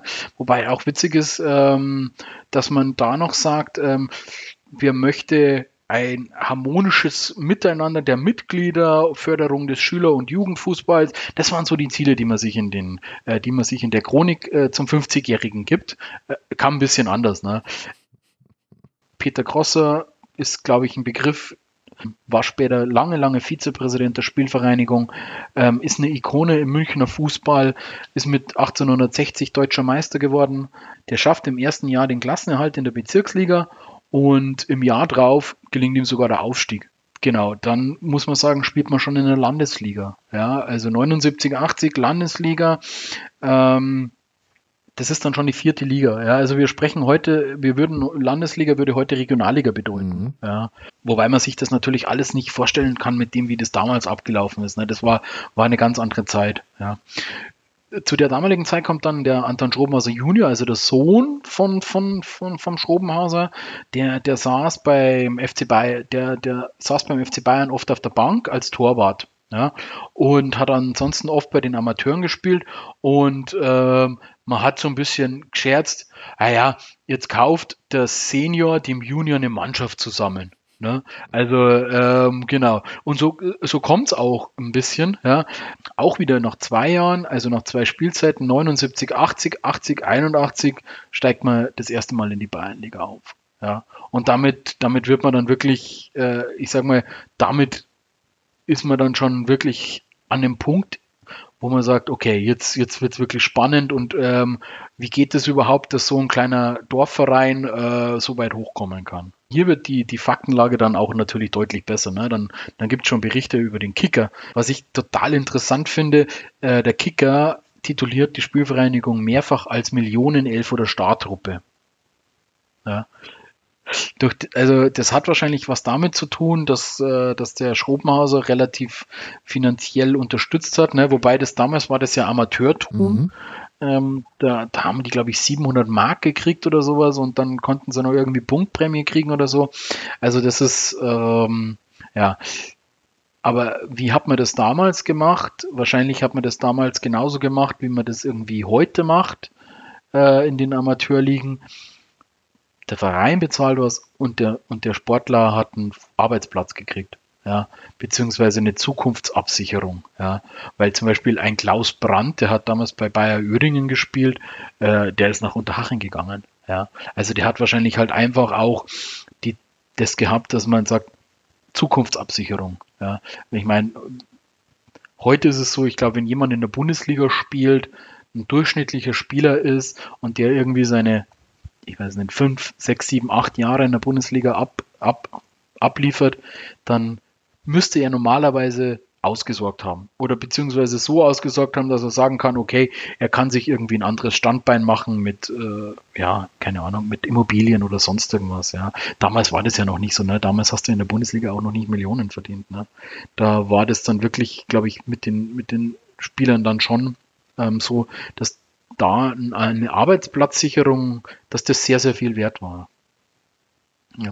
Ich weiß nicht, wie ist das, äh, wie ist das bei Borussia? Ähm, die waren damals in welcher, in welcher, wo befinde, befand sich die Borussia da in den 80ern? In den 80ern, ähm, zweite Liga und was war das da drunter? Wenn das hier Bayernliga war, im Normalfall war das, glaube ich, Oberliga, ne? In den oder Regionalliga wurde das, glaube ich, in den anderen Verbänden ja, genannt. Oberli Oberliga. Hm. Genau, da war die, waren die unterwegs. Waren, glaube ich, zwei, ein Jahr, zwei Jahre zweite Liga in den 80ern, das war's. Also 84, ja, mehr war da nicht. Hm. Ja. Also man muss dazu sagen, damals diese Sonnen, äh, man ist relativ gut gestartet. Ne? Also viele Vereine haben auch gesagt, ja, die Spielvereinigung, die spielt ganz oben mit. Also man wechselt da zu der damaligen Zeit dann auch den Manager schon relativ früh mal. Ne? Man hat dann auch so Sachen wie, dass man 81 im Oktober, dass man Antrag bei der, beim Sportamt München stellt auf die Benutzung des Grünwalder Stadions. Ja. Mhm. Also auch wirklich eine, eine, eine, ganz interessante Geschichte, weil man gesagt hat, man kann in der Grünau nicht, ähm, man kann da nicht zweite Bundesliga spielen. Ja. Und deswegen ähm, hat man den Antrag gestellt. Ja. Das Jahr drauf spielt man auch in München Allerdings wird man nie angenommen. Das, das muss man ganz einfach so sagen. Ja. Erste Saison Bayernliga endet, endet mit dem Verein mit dem fünften Platz und ich glaube, das ist eigentlich schon auch eine Sensation gewesen, dass man da ähm, so gut abgeschnitten hat und ja, ähm, ist bester Aufsteiger und ja, hat aber trotzdem 15 Punkte Rückstand auf Augsburg gehabt. Ne? Also das war schon relativ deutlich. Und man muss dazu sagen, zwei Punkte Regelung. Ja. Mhm.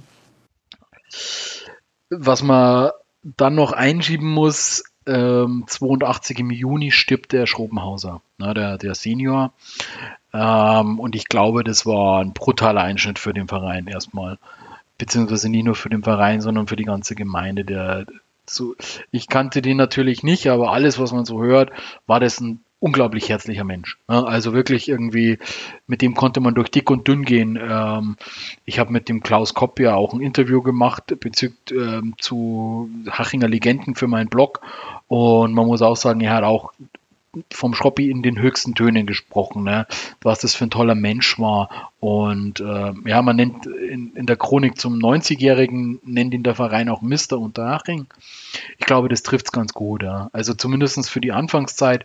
Später muss man sagen, hat sein Sohn dann, sein Sohn dann schon auch viel, viel, viel Gutes für den Verein gemacht. Es ist eine Katastrophe damals gewesen. Er hat irgendwie auf einer Sonnenwendfeier versucht, einen Holzstapel zu entzünden und äh, da gab es eine Verpuffung und er hat dann schwerste Verbrennungen am ganzen Körper gehabt und ist dann, ja, ist dann auf der Intensivstation in irgendwo in München im Krankenhaus dann ein paar Tage später verstorben. Ja. Also sein Sohn, glaube ich, war damals so Anfang 20. Ähm, der hat dann nicht nur das Thema Verein, sondern auch die, der das Thema äh, Firma an, an den Hacken gehabt. Ne? Also der hat dann auch die Leitung der Firma übernommen, deswegen hört der, der Anton Schrobmauser dann auch ähm, in, ich glaube, zwei Spielzeiten später oder was, hört er dann auch selber auf, selber zu spielen. Mhm. Und kümmert sich dann nur noch um das Finanzielle beziehungsweise um sein, ja, um seine anderen Themen. Okay. Ja, 82, 83, äh, ich würde sagen, da ist es das erste Mal, dass die Spielvereinigung bundesweit bekannt wird. Weil? Ähm, mal Bayern-Ligameister wird. Aha. Und weil die Bayernliga eine unfassbare Aufwertung erfährt in dem Zeitpunkt, weil die Münchner Löwen dort spielen. Die werden, die spielen ja in der Vorsaison, sind in der zweiten Liga, haben aber, glaube ich, relativ viele Schulden gehabt zu dem damaligen Zeitpunkt und denen wird die Lizenz verweigert. Okay. Das heißt, die Löwen gehen in die Bayernliga. Ne? Und jetzt muss man sich das damals natürlich, was wir ja schon jetzt mehrfach gesagt haben, ist es ja dann nicht irgendwie gewesen, dass eine dritte Liga so wie die dritte Liga heute, sondern dass das ja, das war ja kein Profitum quasi, ne? Das waren ja Amateure, Blut, Blut, blutige Amateure waren das in dieser Bayernliga, ja. Und das war natürlich ein Wahnsinn. Die Spielvereinigung startet mit sechs Siegen. Ich glaube, am dritten Spieltag gab es schon, es schon 2-0 gegen, gegen die Löwen. Ja. Und da muss man sagen, da entwickelt sich so die Rivalität schon. Ne? Die Löwen, dieses kleine Dorf, ne, ja, warum sind die so viel besser wie wir? Ja, ähm, und da kommen tatsächlich 28.000. Das kann man sich heute gar nicht mehr vorstellen. Das, da, da waren 28.000. Ja. Ähm, das war damals auch Zuschauerrekord für, für den Amateurfußball. Ja. Man konnte, die haben tatsächlich in dieser Zeit, nur dass man das einordnen kann, ja, der FC Bayern hat in der Bundesliga weniger Zuschauer, manchmal. Ja. Und ganz viele Bundesligisten hatten weniger Zuschauer und Zweitligisten sowieso als die Löwen in der damaligen Bayernliga. Ja. Also man muss schon sagen, ich mag den TSV 1860 München nicht, aber ähm, ich mag ihn. War, war politisch korrekt, oder? Ja, ja, alles gut. ja, ich habe hab eine gesunde Abneigung gegen diesen Verein. Ähm, aber also was da die Fans angeht, muss man schon, muss man schon respektabel sagen. Ja, also wirklich, auch zu dieser damaligen Zeit. Ja, diese Bayernliga-Zeit, das macht die Löwen, glaube ich, unsterblich. Also ich habe sie auch in der Zeit so wahrgenommen zum ersten Mal. Das ist grandios. Ich meine, wie sich das danach weiterentwickelt hat, das steht dann auf einem anderen Blatt. Ja, also man bleibt quasi in der gesamten Saison, ähm, äh, ist die Spielvereinigung quasi an der Tabellenspitze ab dem dritten Spieltag und die lässt sich das auch nicht nehmen. Ne? Das ganze Thema, was, was natürlich ein bisschen problematisch war, waren damals schon die Zuschauer. Ne? Also da waren halt irgendwie 1000 Zuschauer ja, im Schnitt und das natürlich, ja, damals haben die anderen Vereine auch gesagt, ja, was, Unterhaching will ja eh nicht aufsteigen, die haben nicht genügend Zuschauer. Ne? Und naja, man sieht es auch, ne, also irgendwie zum, zum vorletzten Heimspiel gegen Coburg sind irgendwie 200 da Zuschauer da gewesen und irgendwie im letzten Heimspiel 300. Oh je, okay. ja. Also das ist wirklich Wahnsinn. Ne? Aber da stand die Mannschaft schon längst das Meister fest. Ne? Also ja, kann man wahrscheinlich sagen, da ging halt dann der, da ging halt dann der erfolgsverwöhnte Fan einfach nicht mehr hin. Ne? Ja, und dann ähm, kam die Aufstiegsrunde.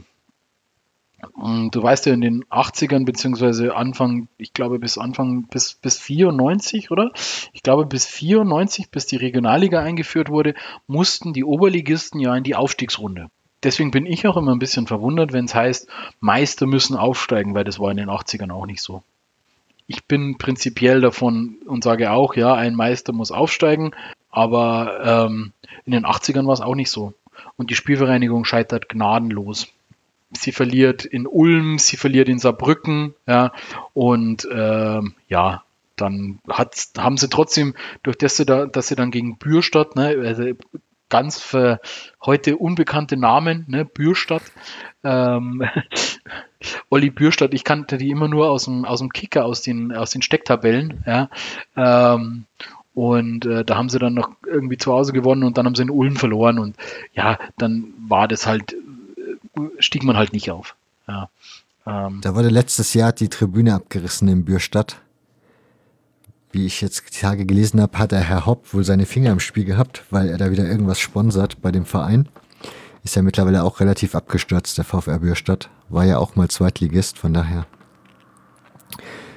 Genau, so. Wer, ja, wie ist das ausgegangen, dass diese Aufstiegsrunde dann letzten Endes für die Spielvereinigung? Ich glaube, dass sie letzter geworden sind sogar. Ja. Ja, ich, ich, ich, glaube, Ulm und äh, Saarbrücken sind aufgestiegen. Im gleichen Jahr gibt es aber, gibt's aber noch was, äh, was viel Interessanteres und zwar gewinnt der Klaus Kopp, äh, über den wir vorher schon geredet haben, ähm, in Lake Placid Silber im Viererbob. und daraufhin gibt es einen, gibt's einen Antrag äh, von dem Bob-Präsidenten, dass man doch den Bob ins Vereinswappen aufnimmt. Ja. Und äh, der Antrag wird dann, wird dann angenommen und ja, genau, das ist jetzt auch die Antwort darauf, warum hat der Verein den Bob im Wappen? Ja, weil er, weil er eine Bob-Abteilung hatte, die tatsächlich wirklich mhm. deutlich erfolgreicher ist als die Fußballer. Ja. Ja, gut, du hattest jetzt gerade gesagt, hatte und dann nochmal ist. Also gibt es diese Bob-Abteilung noch im Verein oder gibt es sie nicht ja, mehr mittlerweile? Ja, es gibt sie schon, aber ich würde ah. sagen, sie hat so einen Schlafstatus erreicht. Inaktiv. Ja, also ja, doch, die sind schon, aber ich glaube nicht, dass wir gerade einen aktiven Piloten haben. Aber das ist auch tatsächlich wirklich nicht so in der Berichterstattung im Fokus. Die arbeiten wirklich relativ einfach vor sich hin. Bobsport ist sowieso ganz schwierig geworden in den letzten Jahren, ähm, weil das ist ja eine Materialschlacht. Ja, es mhm. ist ja unfassbar, was diese Bobs kosten. Und ähm, naja, die ist auch so ein Betrieb von so einer Bobbahn ganz schwierig. Ja. Du machst ja einen Blog über die Spielvereinigung. Kann ja. man da was finden zu dem Thema Bob? Falls jetzt jemand irgendwie sagt, ich möchte da mal Boah, mehr also lesen zu das? Tatsächlich, tatsächlich habe ich, ein, habe ich eine Hachinger Legenden über den Klaus Kopp, aber mhm. das auch nur, weil der später war Manager von unserer zweiten Mannschaft, von den Amateuren. Ähm, da gibt es gibt's auch ein bisschen was dazu, zu dem Thema. Da geht es auch nochmal um, um die WM in Lake Placid. Ähm, aber sonst, nee, da habe ich einfach auch keine Ahnung davon, muss man ganz ehrlich ah, okay. sagen. Ja. Genau. Ja, in den Folgejahren, ähm, nachdem man da gescheitert ist, ähm, ja, besinnt man sich so ein bisschen drauf und sagt erstmal so, ja, die Bayernliga ist ja auch schön, ne? wird aber im Folgejahr dann trotzdem wieder Dritter. Ja, also das ist so, man wollte dann doch immer irgendwie so ein bisschen noch oben dran schnüffeln. Ne? Aber es ist tatsächlich so, dass man dann in den Folgejahren ähm, Dritter, Fünfter, Achter wird also man, man ist zwar schon oben in der Bayernliga dabei, aber, aber für den ganz großen Wurf ähm, reicht es erst 88. Da wechselt man im Vorjahr, hört Peter Grosser als Trainer auf und man holt Carsten Wettberg aus Landshut. Ne? Ähm, und, und Wettberg, der wird, ähm, der wird wieder Bayernliga Meister, der scheitert aber erneut in der Aufstiegsrunde. Ja, also das ist jetzt schon das zweite Mal, dass man scheitert und ich glaube, dass man nach diesem Scheitern, damals noch gegen Weinheim zum Beispiel, ne, also auch mhm. irgendwie der, an der Bergstraße, ähm, auch wirklich ein Verein, der, der heute irgendwo in den Niederungen sitzt, ähm, ist schon Wahnsinn, was, wie viele Vereine damals da ans Unterhaus geklopft haben. Ich glaube, nach, diesen, nach dieser erneuten Meisterschaft und dem erneuten Scheitern, ich glaube, da, da ist so eine, so eine jetzt erst recht Haltung entstanden, weil man wird nämlich 88, 89 wieder Meister in der Bayernliga und diesmal steigt man auf. Vielleicht ein kleiner Einschub noch, ne, nach dem, nach dem Derby-Sieg äh, gibt es eine totale Eskalation. Ne? Also da irgendwie irgendjemand hält einem Spieler von uns einen Revolver entgegen, ähm, die Mannschaft wird im Bus gejagt, äh, der Bus wird entglast, ne? also irgendwie die, die Löwen haben den mit Steinen beworfen und es muss wohl immer äh, wirklich ein richtiges Problem gewesen sein, wenn die Löwen auf Unterhaching getroffen haben oder andersrum, ne? wenn wir auf die, auf die Löwen getroffen haben. Wir haben ja auch alle unsere Derbys im Grünwalder Stadion gespielt zu der damaligen Zeit. Ne? Mhm. Ähm, also das, und da ist vielleicht auch so ein bisschen der, die Abneigung entstanden gegen uns, ja, ähm, weil zur damaligen Zeit, ähm, ja, gab es das ja nicht. Ne? Wenn, man, wenn man sich die Geschichte oder die Historie auch anschaut, seit 1980 gab es das Spiel unter Haching gegen 1860 öfters wie das, wie das, ich sag mal, das echte Derby. Ja? Das liegt einfach daran, dass die Löwen nicht so oft in der Bundesliga waren und ja, sich dann eher lieber mit uns deoiliert haben scheinbar. Würde mich immer interessieren, Carsten Wettberg ist ja später Trainer von 1860 München geworden und ist da ja auch recht beliebt gewesen. Ja. Wie, ja, wie sieht man heute in der Haring den Namen Carsten Wettberg oder den Mann Carsten Wettberg? Ich meine. Boah, schwierig. Schwierig. Ähm, ich mag ihn nicht. Ja. Und er hat sich in Unterhaching auch ein bisschen verscherzt, weil er wechselt ja, also er steigt ja mit der Mannschaft in die zweite Bundesliga auf. Er ist der erste Trainer, der mit der Mannschaft in die zweite Bundesliga aufsteigt, macht, springt dann auch irgendwie vom 10 Meter, Meter Brett im, im, äh, im Hachinger Freibad. Ja. Ähm, und ja, also irgendwie alles ganz witzig und sagt aber dann irgendwie äh, in der Winterpause der Folgesaison, er wechselt im neuen Jahr zu 60, im neuen Spieljahr. Ja, und daraufhin haben, haben sie bei uns gehandelt und haben ihn entlassen. Wo ich sagen muss, ja, absolut richtig. Ja, also äh, finde ich, finde ich ganz ehrlich irgendwie auch, hat für mich ähm, ja, wie, wie, du kannst doch nicht in, du kannst doch nicht ein halbes Jahr vorher mit einer Mannschaft, mit der du gerade aufgestiegen bist, die Mannschaft stand zum damaligen Zeitpunkt in der zweiten Bundesliga ähm, irgendwie secht, war auf dem 16. Tabellenplatz, ja, ähm, also hatte irgendwie alle Chancen, die Klasse zu halten. Da kann ich doch nicht sagen, ich in der Halbserie ja, im Winter oder in der nächsten Saison gehe ich woanders hin. Und dann gehe ich noch zum Erzrivalen. Ne? Also das ist, die Spielvereinigung wird da auch zitiert oder der Herr Manager Hartmann wird zitiert. Ja, wir waren zur Trennung gezwungen, Wettberg hat blauäugig gehandelt. Ne? Die Bekanntgabe eines ruhigen Wechsels oder äh, des Wechsels ließ eine ruhige Arbeit nicht mehr zu. Und ich glaube, das ist es. Ja? Ich glaube, das zieht sich ja durch bis, bis heute, ähm, dass oft, wenn irgendwie ein Spieler sagt, äh, hier der Nübel auf Schalke jetzt zum Beispiel, der wird wahrscheinlich kein Spiel mehr machen für Schalke. Ja. Dann wird euer nächster Trainer Jürgen Sundermann Wundermann. Der hat ja den VfB Stuttgart vorher schon in die Bundesliga geführt und sollte es nach euch mit dem VfB Leipzig gleich tun. Ja, wie, Sundermann. Wie erfolgreich war er? Ja, äh, nicht gut, sagen wir mal so. Ähm, damals hatte die zweite Bundesliga ja 20 Mannschaften mhm. ähm, und die Spielvereinigung ist als 20. abgestiegen. Ja. Jetzt kann man natürlich sagen, okay, sie war dem Ganzen nicht gewachsen, aber äh, ja, ich, ich würde sagen, das war einfach auch ein bisschen Pech dabei. Ja. Man hat irgendwie 15 Mal unentschieden gespielt. Ja, ich meine, das ist, äh, ist natürlich ein Brett. Ja, sieben Siege in der gesamten Saison, das ist einfach zu wenig.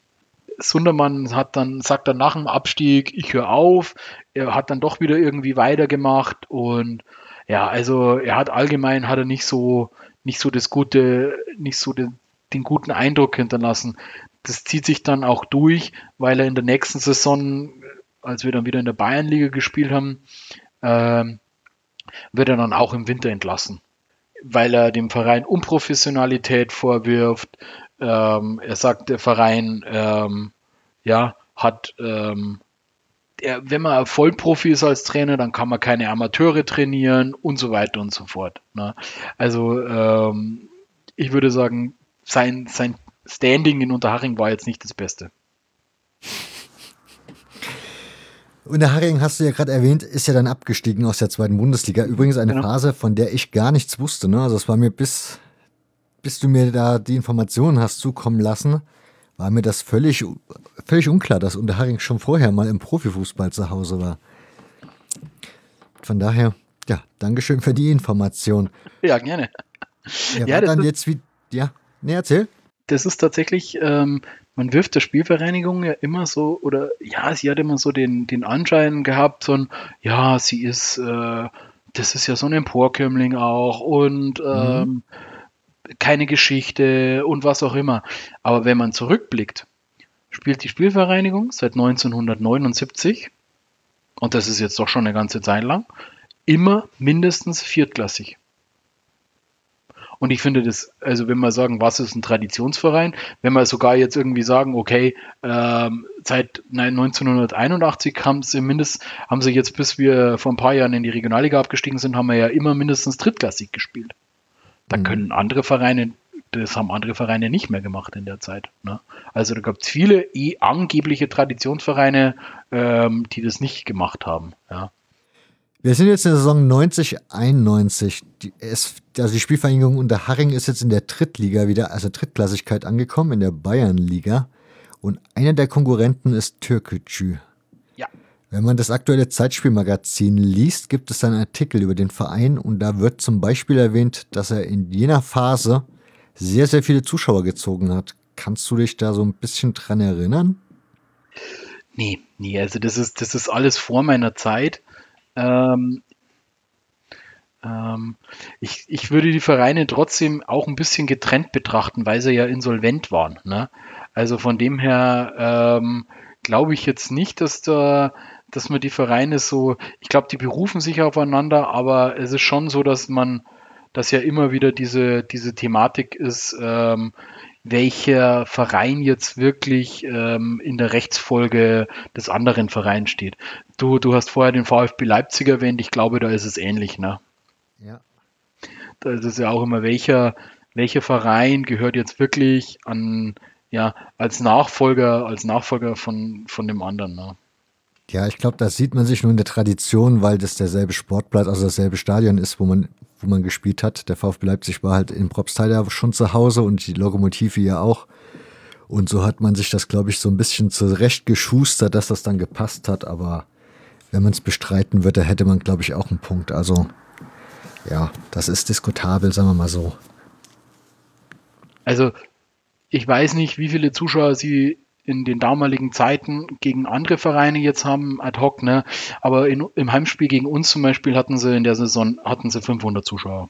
Ja? Okay. Also das ist jetzt nicht da, wo du wirklich sagst, das ist viel. Ja. Mhm. Ähm, ich finde, das ist äh, interessant, wie was die noch machen werden. Die haben eine brutale Finanzkraft, Türkgücü. Also das ist Wahnsinn.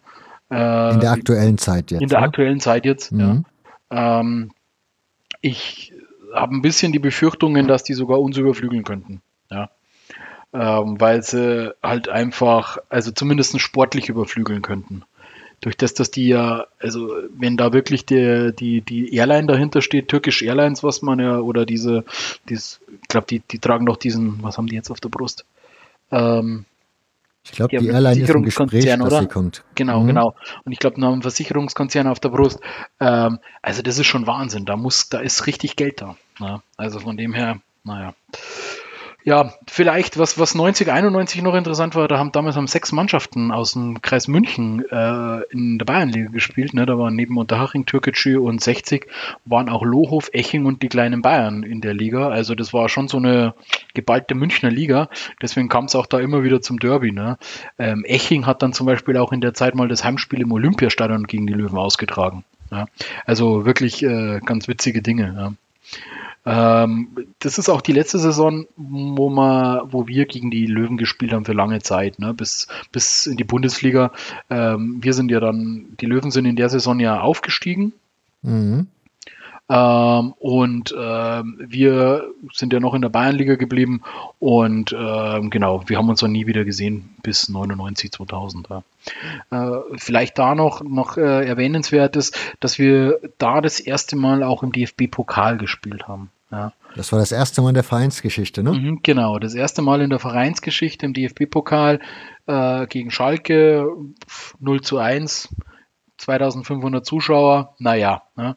man hat sich, glaube ich, ein bisschen mehr ausgerechnet, weil man gesagt hat, ähm, man hat ja gegen Schalke in der, in der zweiten Liga in der Vorsaison relativ gut ausgeschaut, hat auf Schalke einen Unentschieden geholt, hat in Unterhaching gewonnen ähm, und ja, aber immerhin mal teilgenommen. Ne? Ähm, was für mich auch echt wirklich nicht so ganz durchschaubar ist, wie man sich damaligen Zeit für den, für den DFB-Pokal qualifizieren konnte. Ja, also es gab da wohl irgendwelche Qualifikationsrunden, aber das ist alles, also für mich ganz dubios und irgendwie auch ähm, ganz komisch gewesen. Da musste man irgend, also ich weiß es nicht, das habe ich bis heute nicht durchgeblickt, wie sich da ein Amateurverein qualifizieren konnte. Ich habe mich damit noch nie befasst aus der Zeit. Ja, gut. Ja. Wäre jetzt aber ein guter, guter Zeitpunkt, mal ein bisschen auf deine Spielstätten oder auf die Spielstätten des Vereins zu kommen, denn da bin ich jetzt ein bisschen. Dieses Spiel damals gegen Schalke 04 im Pokal fand auf dem Sportplatz in der Grünau statt, ne? Mhm, genau. Ja. Wir hatten aber vorher, kann ich mich erinnern, hattest du noch mal ein Stadion schon erwähnt gehabt. Ja, genau. Also wenn wir noch mal die, wenn wir jetzt mal die Stadien durchgehen, dann haben mhm. wir ja mhm. zuerst mal den, den, den Platz, äh, den Acker, ne? wo sie da irgendwie ja. an der Südwiese gespielt haben. Ähm, und dann haben sie ja schon 1929 den Fußballplatz an der Jahnstraße bekommen ne? Mhm. Ähm, wo sie dann, das, so wie ich das sehe, glaube ich, war das, war das einfach ein Sportplatz, ne? also ein, ein Rasenplatz, irgendwie in den 60ern dann wohl schon auch mit Flutlicht. Ne? Und 73 ist ja dann die, die Grünauer Allee, also Stadion Rathausstraße, Grünauer Allee, ähm, ist ja da eröffnet worden und darin hat man auch zweite Bundesliga gespielt. Ja. Ähm, jetzt muss man sich das so vorstellen, die Grünauer Allee ist ein Leichtathletikstadion. Mhm. Das heißt, ich habe auf der einen, ich habe also auf äh, drei Seiten, wenn man es so nennen will, habe ich, äh, habe ich ebenerdig, ja, ähm, und habe, die haben damals Paletten reinge reingetragen. Ja, also weil im Aufstiegsspiel, im letzten Aufstiegsspiel gegen, ähm, als man das erste Mal in die zweite Bundesliga aufgestiegen ist, äh, im Aufstiegsspiel hatte man 6000 Zuschauer in dem Stadion. Das möchte ich mir heute nicht mehr vorstellen. Ja, also bei, bei, wirklich, das möchte ich mir nicht mehr vorstellen. Ich kenne das Stadion in der jetzigen, in dem jetzigen Ausbau und ähm, der weicht nicht viel davon ab. Also man hat auf der einen Seite hat man so eine, so eine Länge, hat man halt eine gerade, natürlich eine gerade, hat man die Tribüne, ja, wo dann irgendwie, keine Ahnung, 200, 300 Plätze überdacht waren und ansonsten hatte man quasi eigentlich nur Stehplätze, beziehungsweise damals waren das Sitzplätze. Ja, da, da, waren einfach nur so Bänke hingeschraubt, wie man das damals halt kennt. Ne? Mhm. Ne? Also nichts Sitzschale, sondern einfach nur eine Bänke hingeschraubt. Ne? Und äh, das heißt, die Leute haben sich da hinter den, hinter den Banden, Werbebanden dann hinter der, hinter der äh, Tatanbahn haben sich die Leute dann gesammelt. Ne? Also ich, ich möchte mir nicht vorstellen, wie das damals war. Noch dazu muss man sagen, da gibt es ungefähr 300 Parkplätze, weil das ist mitten im Ort, ja, mitten im Ort, mitten, also direkt neben dem Schwimmbad, ja. Also ähm, ganz schlimm. Und ja, da hat man dann natürlich irgendwann auch gemerkt, durch das, dass der Verein so erfolgreich war, ist man dann irgendwann in die Planungen übergegangen, dass man den Sportpark gebaut hat. Ja. Du hast selber vorher schon angesprochen, der Sportpark war anfangs quasi außerhalb der außerhalb der Gemeinde. Mhm. Ne, war ja quasi mitten auf dem Feld gebaut. Diesen See auch äh, da und da sind da diese äh, die Gartenhäuschen und äh, diese Kleingartenkolonie ist ja da rund ums Stadion auch und man hat das quasi damit einfach gesagt, man möchte den Ärger, den man damit hatte, ja, möchte man nicht mehr haben, man möchte das ans Ende des Ortes tun. Ja, was ja, was ja legitim ist, ähm, nur ist jetzt halt der Ort schon wieder am Stadion. Und äh, kurze, Zwischen, genau, also, kurze Zwischenfrage: Das Stadion an der Grünau, gibt es das noch? Also, ich glaube, die Groundhopper werden jetzt nämlich alle schon gedacht haben: Oh, Tribüne, da muss ich hin. Also, das gibt es noch? Ja, ja, ja. Also, da ist auch lange noch hochklassiger Fußball gespielt worden. Da, wird, da spielt unsere, unsere A-Jugend mhm. zum Teil. Also, A-Jugend und B-Jugend spielen da drin. Äh, unsere A-Jugend spielt ja gerade in der Bayernliga, also in der zweiten Liga. Unsere B-Jugend spielt ja Bundesliga. Ähm, und die spielen, glaube ich, beide in der Grünau. Ja. Ähm, 1992 ist, ist in Unterhaching ein Fußballverein, ein zweiter Fußballverein gegründet worden, die Fortuna. Die spielt auch in der Grünau. Wie gesagt, in den Folgejahren so ähm, 99 bis keine Ahnung 2010 oder sowas hat unsere zweite Mannschaft äh, dann auch äh, in der Grünau relativ hochklassig gespielt. Die haben ja zum Teil auch äh, viertklassig gespielt. Mhm. Ja. Also von dem her, ja, die Grüne Au gibt es noch. Ähm, man benötigt sie aber auch, muss man ganz ehrlich sagen, ja. Weil es ist einfach eigentlich zu wenig Platz. Ja. Ähm, das ist leider das Problem. Wie, dass viele Vereine haben, dass man zu wenig Plätze hat, zu wenig Trainingsmöglichkeiten und so weiter.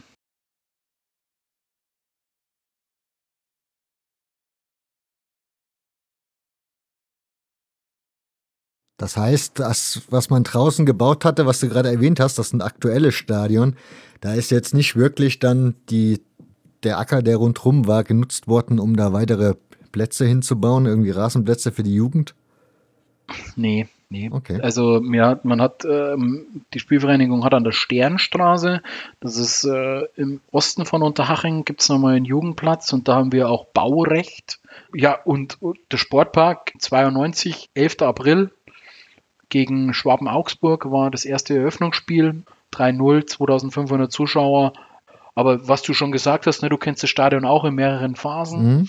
Das Stadion, die Stadiongeschichte in Unterhaching ist auch, ist auch eine sehr besondere, muss man sagen, weil die, das, sagen wir, das Stadion, die Stadien, die dem Verein zur Verfügung gestellt wurden, waren quasi mit der Eröffnung schon oft wieder fast zu klein. Ne? Also die Grünau, okay, die 73 geöffnet worden ist, aber in den 80ern in der Bayernliga war das Stadion schon nicht mehr zeitgemäß eigentlich dafür. Das muss man auch sagen. Ja? Also da, da war der Platz schon zu eng und so weiter. Ne? Und mit dem Sportpark ist es ja im Prinzip genauso gewesen. Ne? Der kam ja auch zu spät. Ja, man hätte ihn ja schon 89 gebraucht, aber er wurde dann halt erst 2000, äh, 1992 eröffnet. Ja, also eigentlich zu spät. Damals war es auch so, dass, dass die Gemeinderäte wohl darauf bestanden haben, dass äh, dieser Hügel, dieser auf der Gegengerade, dieser Grashügel da gebaut wird. Ne? Mhm. Ähm, man hätte nämlich das Stadion wohl für relativ wenig mehr Geld schon damals irgendwie mit zwei Tribünen ausstatten können. Ja. Ähm, und du kennst ja auch die, ähm, diese Thematik mit der Fankurve, mit der, also mit der Heimfankurve, die ja schon immer wieder ein bisschen belächelt wird, ähm, weil da ja A, wenig Menschen stehen und halt B, dieser Eingang der Spieler ist da dazwischen. Ja. ja, das ist natürlich auch jetzt im Moment oder führt halt immer mal wieder zu Problemen. Ähm, dann wurde ja für die Bundesliga wurde ja das Stadion ausgebaut auf 15.000 53 am Ende. Ja. Man hat ja zur damaligen Zeit in der Bundesliga auch geplant, das Stadion weiter auszubauen. Ne? Also es gibt auch, kann man auch gerne mal bei mir im Blog schauen, da gibt es Modelle dafür. Das Stadion hätte 22.500 bis 25.000 Zuschauer fassen sollen. Wer den Sportpark kennt, ähm, das wäre so abgelaufen und so ähnliche Planungen gibt es im Moment auch, weil sollten wir in die zweite Bundesliga aufsteigen, ist ja eine eine Anforderung der Liga eine Vollüberdachung. Ernsthaft? Ähm, ja, okay. eine Anforderung zweite Bundesliga ist Vollüberdachung. Ja, ich finde das auch lächerlich, ganz ehrlich. Also das ist, äh, da brauchen wir uns auch nicht mehr wundern, warum überall so viel Geld umgesetzt wird im Fußball, wenn wir, wenn wir in der zweiten Bundesliga eine Vollüberdachung brauchen. Ja. Also ich muss ganz ehrlich sagen, ich würde auch die, ja, aber das, das schweifen wir wieder ab. Ja, ähm, alles gut. Das ist die, genau, diese, und da würde man einfach im Prinzip über den Gästeblock ist es relativ einfach. Da ziehe ich die, da ziehe ich die Tribüne rüber ja, oder ziehe ich das Dach einfach rüber. Aber der Heimblock ist das Problem. Ne? Das, den Heimblock, ähm, da, da gibt es jetzt Planungen, dass man schaut, ob man die, ob man die Gaststätte, also das Gebäude, wo die Gaststätte auch drin ist ähm, und wo auch die Geschäftsstelle drin ist, dass man das aufstocken kann. Und dann zieht man quasi auf Höhe der Gäste, also auf Höhe der Osttribüne dann das Dach rüber. Und die Haupttribüne würde man dann nochmal um ein paar Reihen aufstocken, um dann auch eben den Schluss zu machen. Ja, ähm, weil auch der Verein sagt, naja, wenn wir in die zweite Bundesliga aufsteigen, werden wir langfristig wahrscheinlich nicht mit den 15.000 Zuschauern zurechtkommen, die wir, die wir aktuell haben. Wobei man auch sagen muss, wir haben die im Moment nicht. Ja, also äh, die Kapazität, die offizielle ist zwar 15.000, aber man lässt keine 15.000 rein. Ja, also man lässt 14.500 circa rein, weil man heute Stehblöcke auch ganz anders, ganz anders bemisst wie mhm. früher. Ja, ähm, und ich meine, das ist ja auch schon 20 Jahre her, dass wir in der Bundesliga waren. Ja. Aber so viel zum Stadion. Ähm, der Verein ist ja gerade dabei, das Stadion zu kaufen. Wir hätten eine Sitzung gehabt wo wir Mitglieder darüber abstimmen hätten dürfen. Die Sitzung hat nicht stattgefunden aus äh, Corona-Gründen. Die ist jetzt, glaube ich, irgendwie auf nächste Woche geschoben. Ich schätze mal, die wird wahrscheinlich nochmal verlegt. Und von dem her, ähm, aber der Verein ist da dran. Und das ist für mich ein super schönes Gefühl, muss ich ganz ehrlich sagen. Ja. Wenn man dann irgendwie sagen kann, das ist dann wirklich jetzt auch das Stadion von uns. Wobei man sich dann nie irgendwie so gesagt hat, ah, das gehört der Gemeinde oder so, sondern ja, das ist ja, ja, ist halt unser Stadion immer schon gewesen. Ne. Genau, aber zurück zum, zum Sportlichen würde ich sagen. Ne? Äh, mhm. 90, 91 äh, war quasi nichts. Ne? Sundermann, haben wir gesagt, ist in der Halbserie entlassen worden. Rudi Fuchs äh, hat den Verein dann zwar auf den zweiten Tabellenplatz gebracht, ähm, aber hinter den Löwen hat man keine Chance gehabt. Ne? Und äh, dann holt man in der Folgesaison, hat man mit Rainer Adrian jemanden verpflichtet, ähm, der im, ja, vor allem, glaube ich, in Stuttgart auch bekannt ist, oder? Rainer Adrian, ja. ja. Der ja da viele Erfolge gefeiert hat. Ja, und der, der hat dann die, die Meisterschaft geholt, ne, in der Bayernliga. Das heißt, steigt da in der Aufstiegsrunde, wird dann Erster. Äh, damals waren es nur drei in dieser Aufstiegsrunde, in den Vorjahren waren es immer vier. Und ähm, man ist 92, 93 wieder in der zweiten Bundesliga. Und da muss man sagen, da hatte die Spielvereinigung halt auch echt einfach Pech. Ja, weil 92, 93, ich weiß nicht, ob, ob du das, diese Saison kennst, ne? 92, 93 hatte die zweite Bundesliga 24 Mannschaften. Ja. Ja, ja, ja. Leipzig war da drin, oder? Ich, war der VfB Ja, wir sind, VfB auf, wir sind aufgestiegen. geworden. Wir sind aufgestiegen in dem Jahr, genau. Und die Spielvereinigung hat unfassbar schlecht gestartet, hat die ersten sechs Spiele alle verloren, ja, und ähm, hat dann trotzdem noch so viele Punkte geholt und ist 18. geworden, ja, ist also hat den letzten Abstiegsplatz gekriegt. Ja, und das muss man, also das ist schon Wahnsinn. Also das ist, da kann man sagen, wie viel Pech kann ein Verein haben, wenn du als siebtletzter absteigst. Das ist schon hart, ja. Also ich, ich weiß nicht, ob ich wo ich habe ich habe einen Podcast gehört, da ging es auch drum über diese ja, dass dies dass der DDR-Fußball ja quasi vernichtet wurde ähm, durch das, dass er ja quasi so schnell in die Bundesligen reingepresst wurde oder dass man diese diese fußballerische Einheit so schnell vollziehen musste. Ja, ich weiß nicht, ich weiß nicht, was das gebracht hat. Ja, also ich muss auch sagen, das ist, ich glaube, da sind viele Vereine auf der Strecke geblieben. Und ne, also ich möchte mir das heute nicht mehr vorstellen, eine, eine 46 Spieltage andauernde Liga. Das stimmt. Ja, und der, der Punkt, den du da gerade gebracht hast, das ist definitiv, ja, das wird nochmal irgendwann Thema für mich werden, glaube ich. Ja.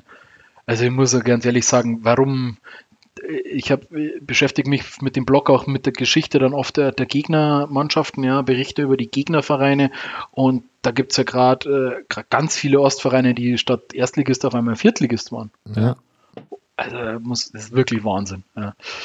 Aber bei uns natürlich auch echt richtig, richtig Pech, ne? Und dann hat man irgendwie auch noch, äh, hat man noch irgendwie am, am vorletzten Spieltag äh, fahrt man irgendwie äh, nach Chemnitz, ne? 15 Fanbusse, also für uns damals wirklich irgendwie eine Riesensache, ne? 1500 Liter Bier, äh, 500 Würstel, 1300 Leberkässemmeln, ja, 3500 Brezen und Semmeln. Also die haben quasi so ein Paket geschnürt, ne, wo du quasi Trinken und Essen alles dabei hattest. Und dann sind die da für 20 Mark hingefahren. Ja, haben aber leider verloren. Ja. Ähm, dann, Du musst, mich, du musst mich mal kurz mitnehmen. Diese Leberkässemmeln, das hast du doch jetzt nur freundlicherweise gesagt, damit wir alle wissen, was das ist. Das heißt doch gar nicht so in München, oder? Doch, Leberkassemmel, ja. Das heißt doch bei den, bei den, 60, bei den 60ern unten in, dem, in der Stadionwirtschaft hieß das doch Fleischpflanzerl. Na, das ist was anderes. Ah, okay. Fle äh, Fleischpflanzerl ist, Fleischpflanzerl ist Frikadelle Ah, genau. oder Okay. Boulette. Ja. Mhm. Ähm, Leberkäse ist ja, ist, Leberkäse kennst du vielleicht noch als Fleischkäse. Ja, genau. Hier im Saarland ist das Fleischkäse, ja. Mhm, genau, nee, aber das, also das sind zwei verschiedene Dinge. Ja, Okay. ja. ja nach der Saison äh, hat man dann auch noch Drama, weil man ähm, ja dem VfL Wolfsburg die Lizenz entzogen wird. Ja. Und Unter der ähm, Welt. ja, genau. Weil der irgendwie Probleme hatte, aber der VfL Wolfsburg kriegt es dann hin und dann muss die Spielvereinigung trotzdem absteigen. Ja. Ganz bittere Geschichte auch, muss man sagen. Ne? Schon, wenn man schon sagt, siebtletzter, dann hoffst du und dann musst du halt doch absteigen. Ja. Naja, ähm, Adrian ist natürlich im Laufe der Saison auch entlassen worden. Ja. Ähm, Peter Grosser hat dann nochmal übernommen und naja, hat es aber halt leider auch nicht ganz geschafft. Naja. Man ist dann äh, 93, 94 zum letzten Mal in der Bayernliga und äh, wird äh, Dritter und qualifiziert sich für, für die Regionalliga damals. Ne? Und dann muss man sagen, dann beginnt 94, 95 ist ja dann, haben wir ja dann die Regionalligen eingeführt, die viergleisigen Regionalligen. Ähm, und äh, da holt man Lorenz Günther Köstner. So, jetzt ganz kurzer Einschub meinerseits. Weil du hast mir Infos zukommen lassen und da habe ich schon gelesen gehabt, dass der Mann schon Jahre, also schon deutlich längere Zeit vorher angefragt wurde. Er damals gesagt hat, nein, er möchte seinen Vertrag in Stuttgart, ich glaube bei den Stuttgarter Kickers war das noch zu der Zeit, Nee, erfüllen. beim VfB. Ah, beim VfB. Der, war, der, war, der, der müsste zu der damaligen Zeit, glaube ich, war, war er Co-Trainer beim VfB Stuttgart. Ah, okay. Auf jeden Fall wollte er diesen Vertrag wohl erfüllen und hat dann halt darauf verzichtet, in, in, in Unterhaching den Posten zu übernehmen. Jetzt taucht er wieder auf und man kann noch mal lesen, dass er schon vorher aber da war, sich das alles da mal ein bisschen genauer angeschaut hat in Unterhaching. Sprich, kannst du so ein bisschen was darüber erzählen, wieso dieser Mann so eine Wertschätzung da schon erfahren hat in dem Verein, bevor er überhaupt, überhaupt in Antenwürden war? Das weiß ich nicht. Das, das kann ich dir nicht sagen. Also ich kann nur, ich kenne Lorenz Günther Köstner als unfassbar akribischen Arbeiter. Und ich glaube, das hat, ähm, das hat denen imponiert. Ne? Mhm. Ähm, dass man irgendwie, dass man irgendwie sagt, ich meine, er hat ja, er hat ja dem Verein auch den größtmöglichen Erfolg gebracht, muss man ganz ehrlich sagen. Und für mich ist nach wie vor die Trennung von Lorenz Günther Köstner nach dem Bundesliga-Abstieg eine der schlimmsten Fehlentscheidungen, die das Präsidium gefällt hat. Ich, wäre mir, ich bin mir sicher, dass wir heute nicht in der dritten Liga spielen würden, Wobei jetzt heute vielleicht, ja, ich weiß nicht, aber ich bin mir sicher, dass wir zum damaligen Zeitpunkt nicht aus der zweiten Liga abgestiegen wären. Nach dem Bundesliga-Abstieg hätte Lorenz Günther Köstner das Ruder behalten. Ja, aber dazu kommen wir später nochmal. Mhm. Wie, du, wie du sagst, es ist tatsächlich interessant, ne, dass schon, dass schon irgendwie, in, dass schon irgendwie ähm, 90, 91 ähm, der Kontakt zu Köstner da ist, ne, der, der da Co-Trainer ist beim VfB und ähm, der Schrobenhauser muss damals wohl irgendwie mehrfach zu ihm hingefahren sein und hat ihn und wohl auf ihn eingeredet. Ne? Ähm, Köstner war auch schon, war auch äh, in der Aufstiegsrunde 89, 90 oder sowas. Da glaube ich, hatten die schon mit dem SSV Reutlingen auch, äh, hatten sie, hatten sie ihn schon, da war glaube ich ein Reutlingen-Trainer, hatten sie ihn wohl scheinbar schon auch äh, kennengelernt, ja. Und ähm, ja, in der Vorsaison 93, 94 sitzt er halt schon irgendwie im April wohl auf der Tribüne und schaut sich schon die Mannschaft an. Und ich schätze Köstner so ein, dass der damals schon gesagt hat, wir brauchen den und wir brauchen hier eine Verstärkung und sonst irgendwas, ja. Also das ist ja wirklich ein akribischer Arbeiter, der, ja, wirklich ein ganz, ganz, ganz, ganz toller, toller Trainer, muss ich sagen, ja. Hat dann nach uns ja leider nicht mehr ganz so viel Erfolg gehabt. Gab aber eine Phase, wo ich gesagt hätte, ich würde ihn sofort wieder nehmen. Und ich glaube auch, ähm, er würde, er würde auch heute noch echt gut zu uns passen. Ja. Er ist ein Typ, ne? Ja, ja, ja. Also absolut. Ja. Ich habe ihn, ich fand, ich fand ihn immer total sympathisch ähm, und ja, offen und also absolut. Ja. Und wie gesagt, der Erfolg hat ihm natürlich recht gegeben. Ne? Ich meine, 94, 95 da als erster aus der Regionalliga raus zu marschieren ähm, und das auch wirklich irgendwie ohne große Probleme. Ja? Ähm, muss man, muss man dann auch erstmal schaffen, ne? neue Liga, sich, sich neu irgendwie darauf einstellen, ne? nicht mehr Bayernliga spielen, äh, irgendwie auch äh, nur vier Niederlagen die gesamte Saison, das ist schon, das ist schon nicht schlecht. Und auch damals schon einen Grundstock gelegt an Spielern, mit denen er später in die Bundesliga aufgestiegen ist. Ja? Also das ist schon auch faszinierend. Und dann sind wir ja dann 95, 96 wieder in der zweiten Bundesliga gewesen.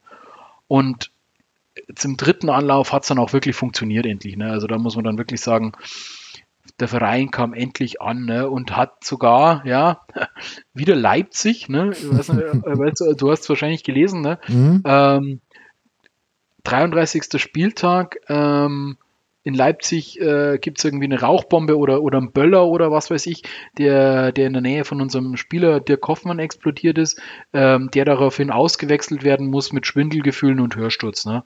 Äh, und äh, Leipzig macht irgendwie dann in der 90. den Konter gelegt äh, äh, und gewinnt das Spiel. Ne?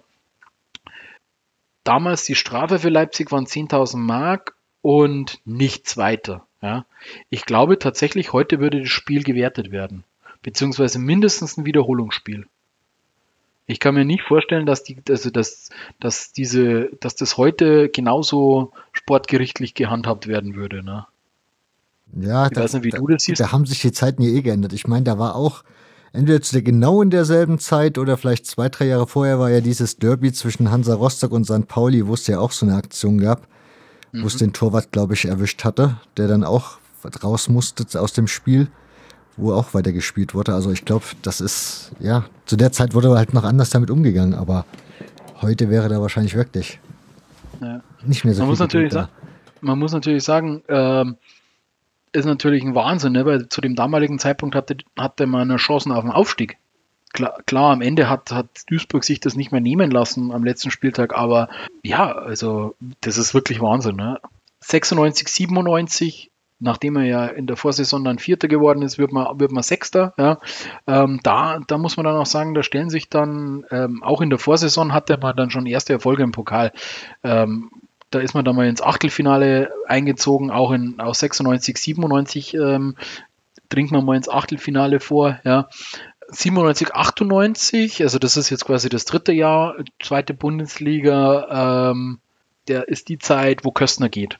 Der lässt sich für 150.000 Mark damals aus dem Vertrag rauskaufen und äh, geht zum ersten FC Köln. Ne? Was natürlich für die Spielvereinigung erstmal ein Schock war, äh, muss man ganz ehrlich sagen. Ne? War ein eingespieltes Team. Glaube, war auch so ein kleiner Bruch mit ihm. Ne? Also da glaube, das haben sie ihm schon auch ein bisschen übel genommen erstmal. Wobei, naja, wie lange haben sie es ihm übel genommen? So lange, bis er halt, irgend, bis sie halt irgendwie wohl wieder angerufen haben. Also ich, so wie ich mir das vorstelle, haben die, ähm, haben die dann, äh, haben die, Köstner ist ja dann irgendwie in Köln zurückgetreten und äh, der damalige Trainer, der, sie haben nach dem Köstner Willi Entenmann geholt, ne, ähm, der, wo die Vereine dann, wo sie dann auch wirklich in Abstiegsnot gekommen sind, ne, haben da, wurden dann zwar Elfter ähm, und dann haben sie wahrscheinlich wieder bei Köstner angerufen und gesagt, äh, wie schaut's denn aus, magst du zurückkommen? Ja. Und äh, Köstner hat dann, haben sie sich dann darauf geeinigt, dass er zurückkommt, ne? verdient dann auch deutlich mehr Geld. Ne? Also die schreiben irgendwie, Köstner kostet 20.000 Mark damals, also schon auch eine Stange Geld zum damaligen Zeitpunkt gewesen. Und er kommt dann halt äh, zur Saison 98, 99 zurück. Ja. Das ist eine unfassbare Saison, 98, 99. Ne? Die Spielvereinigung Deine erste, ne? Ja, ja, nicht die erste im Stadion, aber so die erste, die ich wirklich so von, von Anfang bis Ende wirklich mhm. durchverfolgt habe, sage ich mal. Ja. Der Verein startet mit einem 0 zu 2 in Bielefeld. Äh, 0 zu 2 gegen Bielefeld, so muss ich sagen. Und das ist die einzige Niederlage zu Hause in der gesamten Saison. Man ist auch unfassbar lange ähm, ungeschlagen. Und zwar geht es bis in die Bundesliga. Der erste Verein, der in, der in Unterhaching dann wieder gewinnt, ist, ist der FC Bayern. Ja. Und erst, ich glaube, die Bayern haben 2000 dann bei uns gewonnen. Ne? Also man, das ist wirklich tatsächlich ein ganzes Jahr lang, äh, ich weiß nicht wie viele Monate, ähm, bleibt man da zu Hause ungeschlagen. Und das ist auch mit der Grund, warum man in die, warum man in die Bundesliga aufgestiegen ist. Das muss man einfach so sagen. Ja. Diese unfassbare Heimstärke, ja, diese mannschaftliche Geschlossenheit, man muss sich das mal auf der Zunge zergehen lassen. Ne? Der Verein hat 47 zu 30 Tore geschossen in der Aufstiegssaison. Das ist ja quasi nichts. Ne? Also, und die Köstner Elf, die hat immer aus einer, aus einer unfassbaren Defensive rausgespielt. Ne? Also, das ist, ähm, Köstner hat, hat so dieses, die Null muss stehen, hatte der schon sehr gut verinnerlicht. Ne? Also das, äh, das, ist, das ist schon wirklich, wirklich Wahnsinn gewesen. Ne? Äh, und zu der damaligen Zeit, ich weiß nicht, ob du dich erinnern kannst, gab es dann im DSF auch dieses Neues aus Unterhaching. Ja, ja, ja, ja genau. Und ich muss, ja, also ich muss ja sagen, ähm, bisweilen war die Berichterstattung über die Spielvereinigung asozial. Also muss man tatsächlich so sagen. Ne? Das war despektierlich, sie war abschätzig. Ja. Ähm, es wurde eigentlich nur schlecht über den Verein berichtet, muss man ganz ehrlich sagen. Auch in der, auch in den, wenn man die, wenn man die Artikel im Kicker liest, wenn man die Artikel in den Zeitungen liest, der Verein steigt so, der Verein steigt sofort wieder ab. Was will dieser Verein in der Bundesliga? Ähm, was soll das überhaupt? Katastrophe für die Bundesliga und so weiter und so fort. Ja. Ja, und das muss ich das schon ganze sagen. Dorf ist da. Ja, wobei das haben wir, haben wir uns ja dann mhm. zu, das haben wir uns ja dann zu eigen gemacht und haben das ja quasi als unseren eigenen Slogan gemacht. Aber was, was die Medienlandschaft damals mit der Spielvereinigung gemacht hat, das war wirklich, das war wirklich nicht in Ordnung. Weil ich finde immer noch, wenn jemand sich sportlich für was qualifiziert, dann hat er sich sportlich dafür qualifiziert. Ja. Ähm, und wir haben das mit anderen Mitteln geschafft, als es ein Verein in Leipzig geschafft hat und als es ein Verein in Sinsheim geschafft hat. Ja? Wir hatten andere finanzielle Mittel. Wir haben das wirklich nur mit einer mannschaftlichen Geschlossenheit und mit einem super Trainer geschafft. Es ist also, ich muss sagen, das finde ich schon, fand ich damals schon immer ganz, ganz schlimm und auch jetzt in der Nachberichterstattung. Ich befasse mich ja gerade auch, weil das ist ja jetzt alles ja 20 Jahre her genau, äh, befasse ich mich auch immer mit den Artikeln. Also was da über die Spielvereinigung geschrieben wird, das ist zum Teil wirklich unterste Schublade, muss man, muss man ganz offen sagen. Und auch Aussagen von, von aus Dortmund oder, oder wo auch immer, wo man dann wirklich irgendwie sowas liest, so nach dem Motto, das ist die größte Katastrophe, dass Unterhaching in der Bundesliga spielt. Wir haben sie zweimal geschlagen in der ersten Saison. Gerade jetzt irgendwie vor, vor, genau, am 11. April äh, hat, sich der, hat sich unser 3 zu 1 Sieg in Dortmund gejährt. Ne? Dortmund, die ja in der Saison 99, 2000 gerade so den Klassenerhalt in der Bundesliga geschafft haben. Ne? Aber die Saison 99, 2000, da sind wir jetzt ja schon wieder dabei, die habe ich schon noch sehr gut in Erinnerung. Ne? Also auch die, die darauffolgende Saison, das war schon geil das war schon super. Das, das, das war geil. Das, das, das, da kommt, also da kann, da, da kriege ich sofort Gänsehaut und da denke ich mir so, oh, das war, wenn du dir, wenn du mit, keine Ahnung, mit ja, den jungen Jahren und wenn du das dann alles mitkriegst und äh, was für eine Gemeinschaft das das war und wir hatten auch ganz, ganz lange Zeit, was mir in Unterhaching so imponiert hat, war, ähm, dass wir nur positive Anfeuerungen hatten. Ja, das heißt, wir haben also unsere Mannschaft gerade in der ersten Bundesliga-Saison, da gab es nie irgendwie sowas wie wir wollen euch kämpfen sehen oder sowas. Sondern es gab immer nur sowas wie kämpfen, ach, kämpfen. Ja, immer nur so dieses, hey Jungs, wir stehen hinter euch. Es gab nie so dieses, wir fordern von euch irgendwas. Ja, und das, das hat mir sehr imponiert. Und äh, leider haben wir das über die Jahre natürlich auch irgendwann verloren. Aber gerade so die erste Bundesliga-Saison, die zweite Bundesliga-Saison, ähm, das war schon so dieses, dieses Gemeinschaftsgefühl. Ne? Wir als Verein und wir als Unterhaching, wir ärgern jetzt alle und wir halten zusammen und wir kriegen das hin, ja, dass wir da in der, dass wir da in der Bundesliga bleiben. Was wir dann ja auch geschafft haben. Ist das dann eigentlich auch so die Zeit, wo die Fankurve an sich so entsteht? Also ich kann mich erinnern, ich, klar gab es vorher auch schon Zaunfahren und natürlich hat man auch Fans mit Trikots und Schals gesehen, aber so bewusst jetzt mit großartig Support kann ich mich jetzt bewusst nicht so dran erinnern. Ja, muss man schon sagen. Ja, die meisten sind böse gesagt Erfolgsfans. Bin ich ja auch. Ja. Ähm, Wäre wär sie nicht in die Bundesliga aufgestiegen, die Spielvereinigung, äh, ja, dann hätte ich mich wahrscheinlich schon weiter für sie interessiert, schätze ich mal. Wobei natürlich das mit dem Trikot schon einen Ausschlag gegeben hat. Ja. Aber es sind schon viele Fans dazu gekommen. Das muss man schon sagen. Ja. Wobei durch das, das, was wir dann halt verbrochen haben in den Jahren danach, da haben wir auch wieder ganz viele Fans verloren. Also wenn man sich das so anschaut, ähm, haben wir schon auch sehr, sehr darunter gelitten, was in den nächsten Jahren kam. Ne? Also wie viele, ja, ich sag mal, wie viele schlechte Jahre und wenn man sich unsere Zuschauerzahlen danach anschaut, oh ja, also das ist, sind schon auch, sind schon auch abgesackt, muss man schon sagen. Ja. Aber äh, wir haben in der zweiten Liga, in, im Aufstiegsjahr hatten wir 3700 Zuschauer im Schnitt. Ja, und im Jahr nach dem, nach dem Bundesliga-Abstieg hatten wir 4900. Also kann man schon sagen, es sind schon welche hängen geblieben. Ja. Aber ähm, wir hatten zu der damaligen Zeit, muss man natürlich auch sagen, das darf man nicht vergessen, äh, 99, 2000, wir hatten 5000 Zuschauer gegen Arminia Bielefeld in der Fußball-Bundesliga. Das war zu der damaligen Zeit ja schon, schon undenkbar. Ne?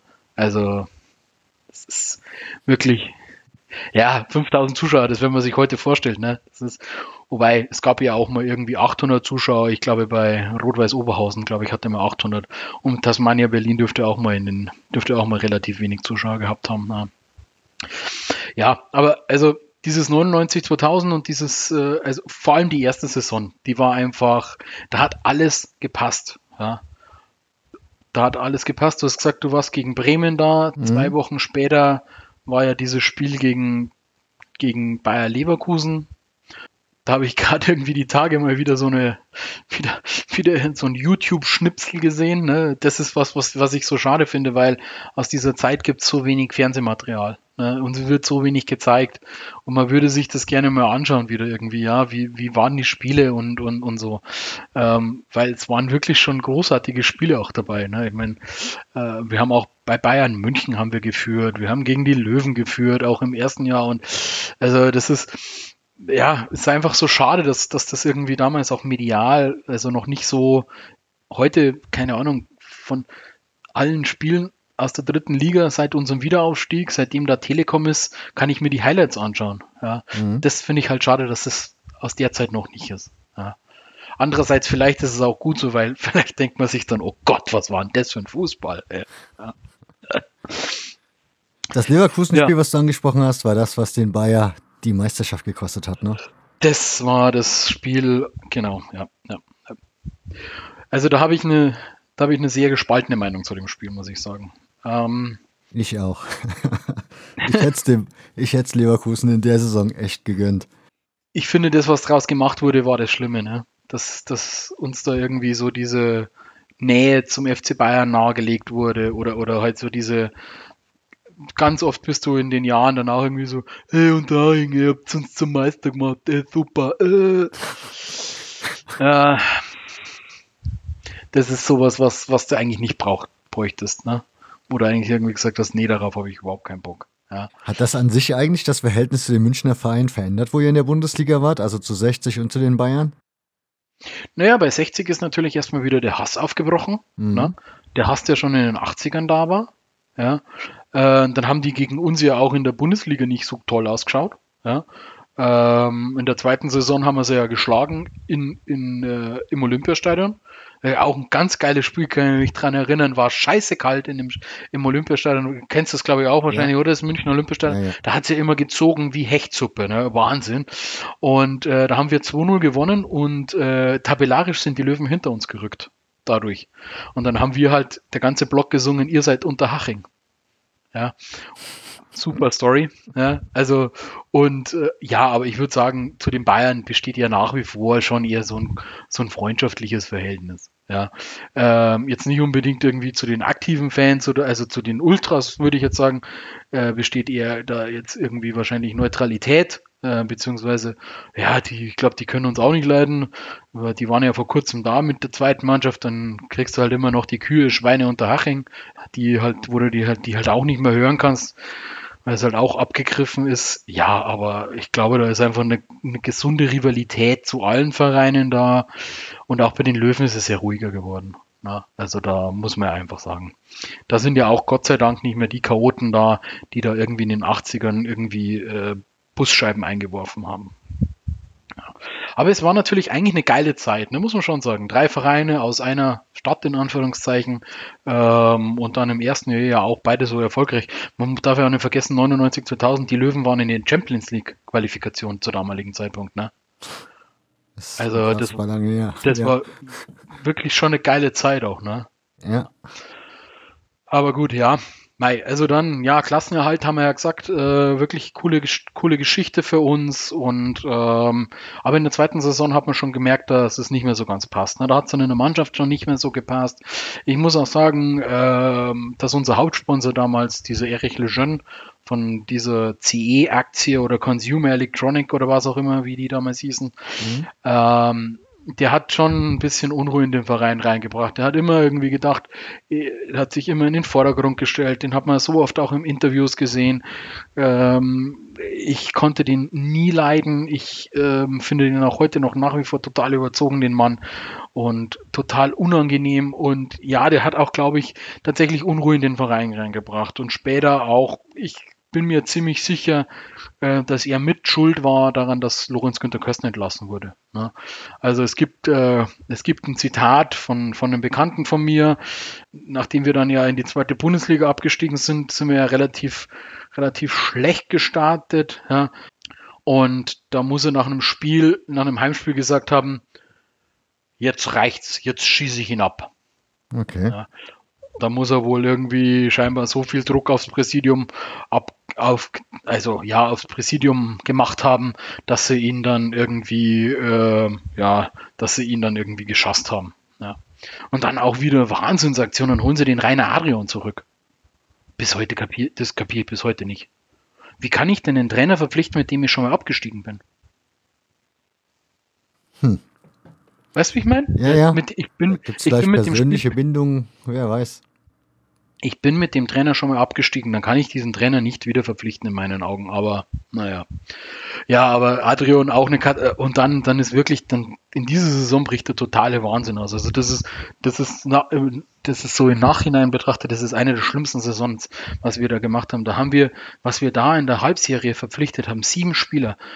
Aber Katastrophe, Bernd Schuitemann und, und was weiß ich, wie die alle hießen. Also eine, eine wirklich da hat, die haben nicht zusammengepasst. Die hat, äh, ganz katastrophal, was man da gemacht hat. Ja. Am Ende haben, am Ende schieben sie noch den, am Ende schmeißt der Schrobenhauser dann auch noch den Adrian raus, setzt sich selber für vier Spiele auf die Bank, ja. Und dann, dann fahren wir nach Karlsruhe damals, auch mit 500 Fans, ja. Wir müssen in Karlsruhe nur gewinnen und bleiben in der Liga, ne. Und wir verlieren 0-3. Sowas von blutleer unglaublich. Also wirklich brutal. Das kann man sich gar nicht mehr vorstellen. Ne? Und auch in der Saison wieder Lizenzdrama. Muss man sagen, auch ganz schlecht, was unser Verein da gemacht hat. Irgendwie Versuche als, 16, als 19. zu starten, weil Frankfurt hat quasi irgendwie dann die Lizenz abgezogen gekriegt und dann ging das hin und her und, und Gerichtsurteil und was weiß ich und bla bla bla. Wir haben noch Jahre danach haben wir noch, äh, haben wir noch irgendwie, ähm, haben wir da noch Rechts, Rechtsstreitigkeiten gehabt wegen diesem, wegen diesem Lizenzurteil. Ja. Also ganz katastrophal. Aber auch muss man sagen, ganz gut, weil im Jahr drauf kriegen wir in der Regionalliga Wolfgang Frank als Trainer. Und das ist auch, muss ich sagen, im Nachhinein betrachtet, einer der besten Trainer, die wir hatten. Frank würde ich auf, würde ich auf einer Stufe mit Köstner sehen. Ein unfassbarer Fußballexperte. Ja. Ähm, war ja der erste, glaube ich, ich glaube unter Klopp war, also in Mainz, mhm. war, glaube ich, der erste Trainer, der in Deutschland die Viererkette spielen hat lassen. Der hat wirklich aus der Mannschaft was gemacht. Ja, das muss man wirklich, also muss man sagen. Man hat natürlich nach dem Abstieg und nach dem Zweitliga-Abstieg viele Spieler waren weg. Es gab aber auch noch einen Stamm von, von Spielern, ähm, von alten, eingesessenen Spielern, die gesagt haben, also auch Spieler, mit denen wir schon in die Bundesliga aufgestiegen sind, die, die so diese Einstellung hatten, jetzt haben wir den Karren in den Dreck gefahren, jetzt müssen wir ihn rausholen. Und das war schon, das war schon auch eine schöne Zeit dann in der Saison. Wir waren ja da auch eigentlich quasi dauernd Erster und ähm, ja. Genau, und dann kommen ja nochmal dann kommen ja nochmal vier Jahre zweite Liga. Sind es ja. vier Jahre insgesamt gewesen, ja. Hm, da kommen jetzt nochmal vier Jahre zweite Liga. Ähm, für mich eine sehr, persönlich eine sehr, sehr schöne Zeit, weil ähm, ich da ich da sehr, sehr nah am Verein war. Ne? Das war die Zeit, in der ich dann angefangen habe, Live-Ticker zu schreiben, ähm, in der man dann, in der man dann, man sagt ja immer, wir sind, haben in der zweiten Liga gespielt und so. Das war damals wirklich so eine Zeit, doch, da war das so. Da war ich einfach Teil dieser, also für mich gefühlt Teil dieser Mannschaft, ja, also im, oder Teil des Vereins, weil äh, jeder hat jeden oder jeder hat einen gekannt. Ne? Man hat irgendwie, man war auf der Weihnachtsfeier eingeladen, man war, ähm, man war auf der Wiesen miteinander. Ich bin ganz selbstverständlich in, in den Letzt, im letzten Jahr zweite Liga ähm, bin ich ganz selbstverständlich mitgeflogen, ja, wenn wir auswärts gespielt haben. Also das war echt eine coole Zeit. War natürlich dann schade, dass wir abgestiegen sind. Ähm, weil das war wirklich einfach schon echt irgendwie, wenn man sich das, wenn man dann so zurückdenkt, irgendwie so, ja, man war irgendwann ein kleiner Fan und hat angefangen, ne? Und äh, irgendwann bist du halt irgendwie Teil des Vereins, ja. Ich glaube, der Pressesprecher von Kaiserslautern ist ja auch so ein äh, Ultra-Fan mhm. gewesen, ne, der da irgendwie jetzt da die, die Medienarbeit macht, ne? und so, so ein bisschen. Ja. Ja, so ein bisschen hat man sich da, fühlt man sich da auch so. Aber war wirklich eine tolle Zeit. Ganz, äh, auch echt toll, auch echt klasse, wenn du mal mit dem Bus ins Stadion fährst. Ist schon, ist schon cool. Ja, muss man schon sagen. Ähm, aber ja, ja, auch ganz verrückte Sachen haben wir da gehabt. Ne? Andreas Brehme als Trainer. Ja, also auch ganz, ähm, ganz verrückt. Ja. Ähm, und dann natürlich noch irgendwie in unserer Abstiegssaison ähm, dieses, äh, dieses Intermezzo mit, mit Werner Lorand, ja, den sie da irgendwie geholt haben und wo dann, wo, wo sie dann gedacht haben, oh Gott, der Werner kann das noch irgendwie rumreißen. Ja, also, puh, ja, war, war schon, war schon, ja. So, jetzt sind wir in der dritten Liga und jetzt muss ich ganz ehrlich sagen, jetzt verliert sich auch meine Liebe ein bisschen. Ja. Jetzt spielen wir ja noch, jetzt spielen wir zuerst noch in der Regionalliga Süd, äh, die ja dann aufgelöst wurde Und da gab's, und das war noch diese eine Saison, bevor die dritte Liga eingeführt wurde. Ne? Mhm. Werner Lorand hat dann irgendwann aufgegeben, dann, dann kam Ralf Hasenhüttel, ähm, der ja, glaube ich, der war vor uns, war der, ich glaube, der hat unsere A-Jugend trainiert oder irgendwie sowas oder hat bei Bayern Amateure gespielt und hat dann bei, war dann bei uns Co-Trainer und ähm, hat dann bei uns die Mannschaft trainiert. Eigentlich auch relativ erfolgreich, ja? Mhm. Ähm, mit einem sechsten Platz und mit einem vierten Platz in der im ersten Saison dritte Liga. Da haben wir auch das letzte Mal wirklich an, an rangeschmeckt, ja? wie man in Bayern so sagt. Also das letzte Mal wirklich am Zweitliga-Aufstieg ähm, geknabbert. Ja? Und ähm, ja, also da da war es nochmal richtig, richtig erfolgreich. Ne? Und dann, dann auch mit dem Abschied von Hasenhüttel, da ist dann, da kommt dann eine Zeit, da wird dann Norbert da tritt dann Norbert Hartmann zurück, der irgendwie 25 Jahre Manager war und dann wird es wirklich ganz katastrophal. Also dann wird's, dann wird's auch wirklich so, dass ich, dass, also da, zu den Zeiten fahre ich dann schon auch echt nichts mehr auswärts fast, ja. Ähm, und ich habe auch echt wirklich Motivationsprobleme ins Stadion zu gehen, weil da ist dann auch, da, da, haben, da haben wir dann Spieler geholt, die null Verbindung irgendwie haben, die irgendwie, also da haben sie wirklich alles zusammengekauft, was irgendwie, was sie irgendwie bei YouTube gefunden haben. Ja, da wird dann Francisco Copado, der, der, der, ähm, der Schwiegersohn von, von, von Schrobenhauser ist, ja, der wird dann irgendwie Sportchef, der gibt Geld aus, das es nicht gibt. In der Zeit ist der Verein kurz vor der Insolvenz auch, ne, da wird dann durch so einen, ja, ich sag mal so einen Deal in Anführungszeichen, da wird das VIP-Haus dann irgendwie auf Erbbaurecht an jemanden verkauft, wo man dann irgendwie ein paar Millionen dafür kriegt, ähm, um den Verein irgendwie noch am Leben zu erhalten. Also das ist eine ganz katastrophale Zeit. Das ist wirklich so, also diese, diese 2008er bis 2000, keine Ahnung, 13, 14, da ist wirklich auch, da kann ich dir kaum Spieler sagen. Gott sei Dank kommt dann ab 2012 ähm, wird ein gewisser Manfred Schwabel sportlicher Leiter der Spielvereinigung. Ne? Manfred Schwabel, heute Präsident, mhm. ich glaube, zu der Person müssen wir nichts sagen, ähm, löst dann auch 2012 Kupka als Präsident ab. Und da muss man sagen, das ist schon so was wie eine Initialzündung auch wieder. Ja. Also erstmal wird es schlimmer, ja. Ähm, dann wird es aber wieder besser. Hat den der, sein Sohn in der Jugend gespielt oder warum war Manfred ja. Schwabbel da hingekommen? Mhm. Ja, genau. Sein Sohn hat da gespielt und er wird da, er, er ist dann äh, Jugendkoordinator erstmal. Ne? Mhm. Und ähm, der Manni ist, ich mag ihn unglaublich gerne. Er ist offen, er ist ein, er ist für mich, der ist geradlinig, wenn, wenn er sagt, das wird so gemacht, dann wird das auch so gemacht. Ne? Also das ist, das ist wirklich jemand, der, wenn, der, wenn du einen Handschlag mit ihm hast und was ausmachst mit ihm, dann ist es so. Für mich ist das so ein typischer das, Bayer. Ja, ist er auch. Ne? Also ich, immer wieder, wenn ich ihn sehe und ich finde ihn unglaublich sympathisch.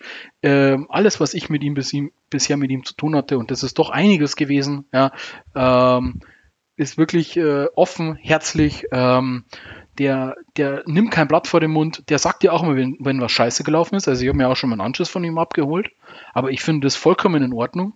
Ähm, zu der Zeit hatte ich mal die Schiedsrichter betreut und äh, da war halt was und dann, das hat ihm nicht gefallen und dann hat er mir das halt auch so gesagt. Ne? Aber da habe ich ihm auch gesagt, ja, ist halt das so. Ne? Aber beim nächsten Mal haben wir halt wieder, haben wir uns die Hände gegeben und alles ist gut. Ja? Und, und genauso ein Mensch ist das und, und das es gibt ja immer wieder Kritiker auch von ihm und es gab dann ja auch mal zwischenzeitlich so eine Opposition, die irgendwie glaubte, mit äh, Markus Oberleitner an der Spitze irgendwie da was verändern zu können. Markus Oberleitner, das war der, der einer unserer Bundesligaspieler, ja. Mhm. Ähm, das war alles heiße Luft am Ende des Tages. Ne? Und ich glaube, man muss jetzt rückbetrachtet sagen, Acht Jahre sind jetzt vorbei, seitdem Schwabel im Amt ist. Die Spielvereinigung steht gut da. Ja. Und sie, ist, sie hat ihr sympathisches Gesicht wieder gewonnen. Das finde ich so wichtig. Ja. Ähm, wir waren, ich, das hatte ich vorher mal übersprungen. Wir haben mal ähm, in Cottbus gab es mal ein ganz witziges Spiel. Ähm, da haben wir mit elf Deutschen gespielt und Cottbus mit zehn Ausländern. Mhm. Ja, also das ist so, ähm, und jetzt haben wir wieder sehr, sehr viele Spieler aus der Region gerade auch. Ne? Also ich habe es letztens irgendwann auch mal rausgeschrieben, unglaublich viele Spieler, die sogar in München geboren sind, ja, viele Spieler aus Bayern. Ähm, da ist äh, Dominik Stroh-Engel schon äh, quasi ein Paradiesvogel. Ja. Ich glaube, der kommt irgendwie, bist du da aus Baden-Württemberg irgendwo in der Ecke, ähm, Mannheim, da glaube ich in der Ecke ist er irgendwo geboren, weiß jetzt gar nicht genau wo. Ähm, ist ja schon ein Paradiesvogel. Ja. Was mir auffällt, ist, ist, der, ja? ist ein Name, nämlich Klaus Schromm. Mhm. Der kommt mit Manfred Schwabel irgendwie zusammen, glaube ich. Kann das sein? Ja. Äh, nee, nicht ganz. Ähm, es ist so, wir haben da, in, also in diesen Jahren, ich muss sagen, ähm, 2010, 2011 hatten wir Klaus Augenthaler als Trainer. Das mhm. darf man vielleicht schon auch nochmal erwähnen. Übrigens für mich auch ein, ein richtig cooler Typ. Also Klaus Augenthaler, zu der damaligen Zeit war ich, äh, habe ich noch relativ viel auch ähm, Ehrenamtliches gemacht im Verein. Unglaublich cooler Typ. Der war auch offen, geradlinig, total nett, hat immer gegrüßt, immer gefragt, wie es einem geht. Also wirklich ähm, auch nachhaltig mich beeindruckt gehabt. Ne? Dann hatten wir auch Heiko Herrlich, auch ein guter Typ. Ja? Ähm, wobei wenn ich zwischen Heiko Herrlich und äh, Klaus Augenthaler wählen müsste, dann wäre es der Klaus. Ja. Ähm, und Klaus Schromm war 99 schon bei uns Jugendtrainer. Mhm. Dann war er zwischenzeitlich weg und jetzt ist er seit Jahr 2012, 2013 ähm, ist er ja wieder im Verein. Ne? Dann hat er zuerst mit Manuel Baum, der ja zwischenzeitlich auch einen FC Augsburg in der Bundesliga trainiert hat. Jetzt, glaube ich, ist er Jugendtrainer beim DFB, oder? Ich, ich habe keine Ahnung. Ähm, genau, war, war, war er da, ja. Ähm, und ähm, Klaus Schromm hat dann, ähm, hat dann auch, ähm, glaube ich, eine andere sportliche Funktion gehabt. Zwischenzeitlich war, glaube ich, Sportdirektor oder sowas oder, oder genau. Und ist dann nach mit dem Regionalliga-Abstieg ist er dann ähm, beziehungsweise in der letzten Saison, bevor wir in die vierte Liga abgestiegen sind, ist er ja wieder Trainer geworden. Ne? Da war dann Christian Zieger da, übrigens auch echt, eine, auch echt ein angenehmer Charakter, muss ich sagen. Ähm, und ähm, bis Saisonende hat dann Klaus Schromm übernommen. Ja, ja Schromm, absolut. Ich finde, ich, ich, wahrscheinlich kennst du ihn auch von Interviews vielleicht ja. mal. Ja. Ähm, bodenständig, sympathisch. Ähm, und ja, wirklich, äh, glaube ich, passt da wie die Faust aufs Auge. Ich glaube, diese zwei, die sind ein kongeniales Duo. Ne? Ja, weil der halt schon wirklich so lange jetzt dabei ist. Das kann man ja schon fast eine Ära nennen. Also in der heutigen Fußballzeit ist das ja schon wieder fast außergewöhnlich. Das stimmt, ja, das stimmt. Aber die zwei, ähm, da passt kein Blatt dazwischen, oder wie sagen die zwei? Ja, mhm. die haben, irgendwie haben sie jetzt gesagt, jetzt haben sie ja den Vertrag auch verlängert bis 2023, glaube ich, sogar. Ähm, ja, meine Erfolg gibt ihm recht, wobei es natürlich schon auch Stimmen gab letztes Jahr, ähm, als die, als wir diese brutale Rückrunde hatten, als wir fast abgestiegen wären, ähm, gab es natürlich auch Stimmen, die gesagt haben, so, hm, hätte man ablösen müssen. Ja. Ähm, hat man nicht gemacht. Ähm, also ich muss sagen, ich bin eher oder würde sagen, neuer Trainer wäre vielleicht irgendwann schon mal wieder gut. Gewisse Mechanismen hat man halt, ähm, das schleift sich ein, ja. Und ich glaube schon, dass es nicht schlecht wäre, wenn wir vielleicht irgendwann mal einen anderen Übungsleiter hätten. hätten. Ich hätte ja eher die Angst bei jemandem, der so lange da war. Das endet ja meistens damit, dann gibt es dann erstmal so eine Art Übergangstrainer, weil der nächste ist meistens nicht dann der richtige. Und dann haut sich erstmal wieder in so eine Krise rein. Also ich glaube, und wenn ich nach Freiburg schaue, Weiß nicht, also es gibt auch die Gegenbeispiele von daher. Hm. Ja, wobei, also ich muss ganz ehrlich sagen, es, es gibt durchaus Dinge, die ich, die ich an unserem Trainer ankreide. Ja. Ähm, will jetzt nicht in, ins Detail darauf eingehen. Ähm, ich glaube, dass wir taktisch, ähm, taktisch Dinge liegen lassen, die wir, die wir nutzen könnten. Ja. Ähm, aber ich bin nicht dafür verantwortlich. Ne? Also ja, ich kann, ich kann, ich kann sagen, dass ich, äh, dass ich vielleicht äh, anders gewechselt hätte oder sonst irgendwas, ähm, aber ich arbeite mit, arbeite mit der Mannschaft nicht jeden Tag. Ne? Ähm, und das macht er und naja, also von dem her, genau. Ja, jetzt haben wir, sind wir ein bisschen über die, die letzten Jahre drüber gesprungen. Ne? Ähm, Abstieg war natürlich für mich schon eine bittere Sache, ne? wenn du dann aus der dritten Liga auch absteigst. Wobei in dem Jahr, ne, wir haben auch zwei Punkte abgezogen gekriegt wegen Lizenzvergehen. Wobei das ist ja auch lächerlich, ne? Äh, muss, muss man ja auch mal sagen. Wir haben kein Geld und kriegen vom Verband noch eine Strafe, weil wir kein Geld haben. Also, was soll denn das? Ja? Ähm, also das, das fand ich schon ein bisschen lächerlich. Ja. Und dann kam natürlich die, die Regionalliga Bayern und das ist schon, also muss man schon sagen, das ist schon ein anderer Fußball dann. Ne? Also wenn du dann halt irgendwie gegen Feierabendfußballer spielst auf einmal und ähm, wenn man so ein bisschen irgendwie Revue passieren lässt, was ist denn das Highlight so seines Fanlebens gewesen, dann waren das sicherlich die Bundesliga-Jahre. Ja. Ähm, aber das Lowlight war für mich auf alle Fälle, dass wir beim TSV Buchbach gespielt haben. Ich weiß nicht, ob du den TSV Buchbach kennst. Vom Namen her ja. Der TSV Buchbach ist Regionalliga Bayern, so wie man sich das vorstellt. Kleiner Dorfplatz. Hinten im Hintergrund wird, wird die Schweinshaxe gegrillt. Ja, da wird die Sau aufgelegt. Alles ganz urtümlich, alles ganz sympathisch, alles ganz, ganz nett. Ähm, das Problem ist nur, auf dem Platz vom TSV Buchbach habe ich als kleiner Junge selber gespielt. Ja, das ist der Nachbarverein aus dem, aus dem Ort, aus dem ich komme. Mhm. Ja. Und ich kenne den TSV Buchbach noch, der also in der A-Klasse rumgehauen hat. Ne. Die haben nämlich auch einen relativ rasanten Aufstieg hingelegt. Und als mein Verein, also meine Liebe, mein Fußballverein zum Pflichtspiel da raus musste, also das war echt ein schwieriger Tag. Ich habe ihn nur mit sehr viel Alkohol ertragen. Ja. Also, und habe mich dann von meiner Mama abholen lassen. Das war wiederum echt klasse. Also, das war schon nicht schlecht. Ja, da haben wir dann echt lachen müssen. Aber gut. In der Abstiegssaison in der Regionalliga Bayern, als wir dann äh, viertklassig waren, haben wir auch eine geile Pokalsaison gespielt. Muss man auch sagen. Ne? Ähm, wir haben in der ersten Runde haben wir äh, damals äh, Ingolstadt rausgeschmissen, waren Bundesligist und haben in der zweiten Runde 3 zu 0 gegen Leipzig gewonnen, die damals auf dem Weg in die Bundesliga waren. Also, das war schon richtig geil. Haben halt irgendwie gedacht, ah ja, Viertligist, da können wir mit so einer Halbmannschaft spielen. Und da hat sich Rangnick total verkalkuliert, ja.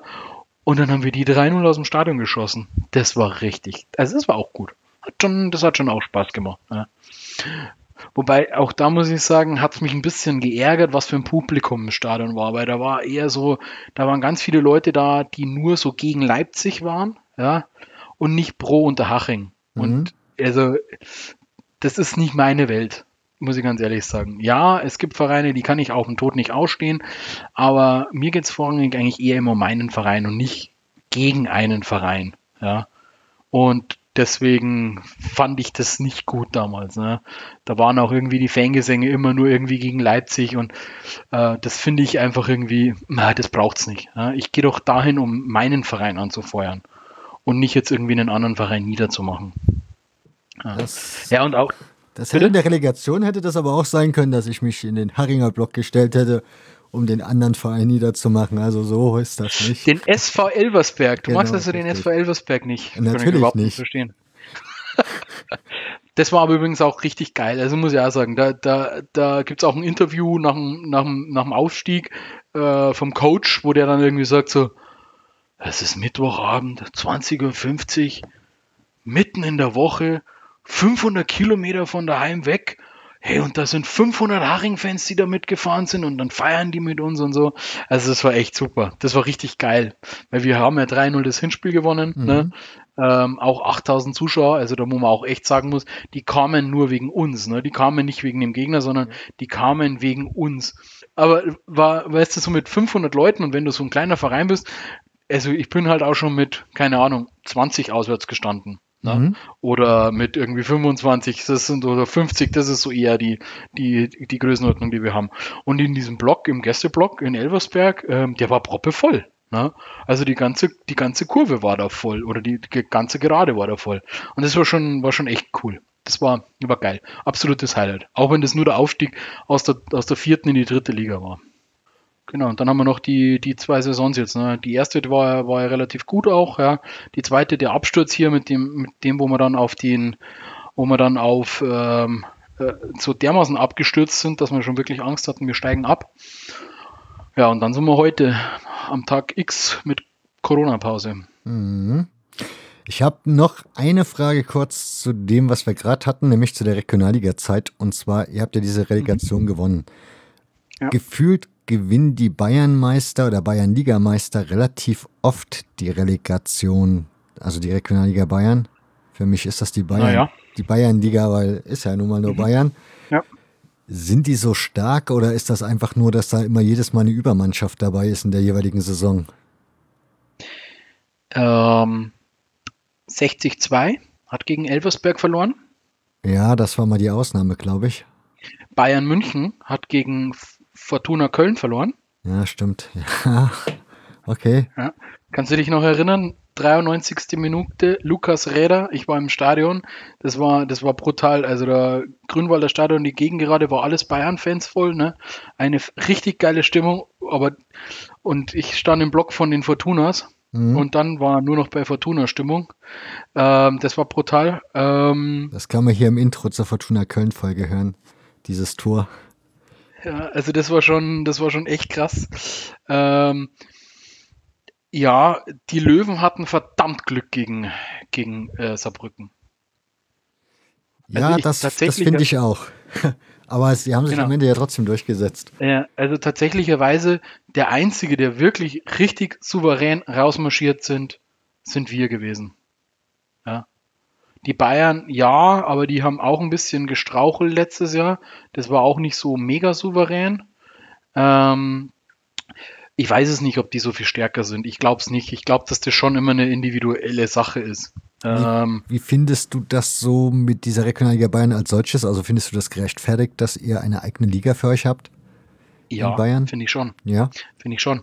Ähm, da gibt es ja immer ganz viele Diskussionen mhm. darauf und ich bin da ja, also ich kämpfe da ja in Anführungszeichen auch auf Twitter gerne für die Regionalliga Bayern, muss ich sagen. Im Zeitspielmagazin, ähm, ich glaube, vorletzte Saison oder ich weiß nicht, war mal eine Aufstellung drin, wie viele Herrenmannschaften in den jeweiligen Bereichen der Regionalliga Bayern sind, oder der Regionalligen sind. Ne? Mhm. Und die, die Frage ist, was nehme ich für ein Kriterium? Ich kann nicht das Kriterium hernehmen, ähm, Einwohnerzahl. Das kann ich nicht hernehmen, weil NRW ist ein Bevölkerungsland, ne? Bayern ist ein Flächenland. Ja? Mhm. Also kann ich das Kriterium nicht hernehmen. Ähm, und dann ist ein anderes Kriterium, waren Herrenmannschaften. Und ähm, da hat Bayern gar nicht so viel weniger. Ja? Also ich finde schon, dass es gerechtfertigt ist.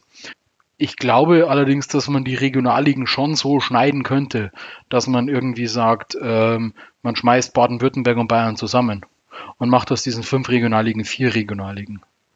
Also die Lösung, die wir jetzt haben, das ist also jetzt die auch entschiedene Lösung, das ist die allerletzte Grütze dass irgendwie, dass irgendwie Westen und Südwesten dauerhaft aufsteigt mhm. und irgendwie Bayern, Norden und Osten äh, spielen sich da einen aus. Ja, das ist doch scheiße. Dann mache ich noch lieber eine Aufstiegsrunde. Ja, und sage ich und sag aus dieser ja und spiele nochmal die Spiele.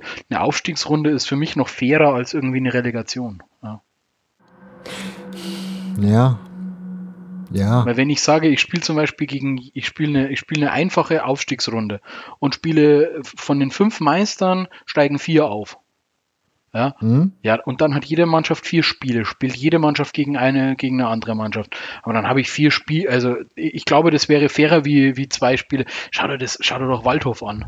Ja, die da irgendwie, ich weiß nicht, wie oft sind die gescheitert? Dreimal. Mhm. Ja, und, und irgendwie im Elfmeterschießen nach einem Null, nach zweimal 0 zu 0 gehen die ins Elfmeterschießen in, in Meppen.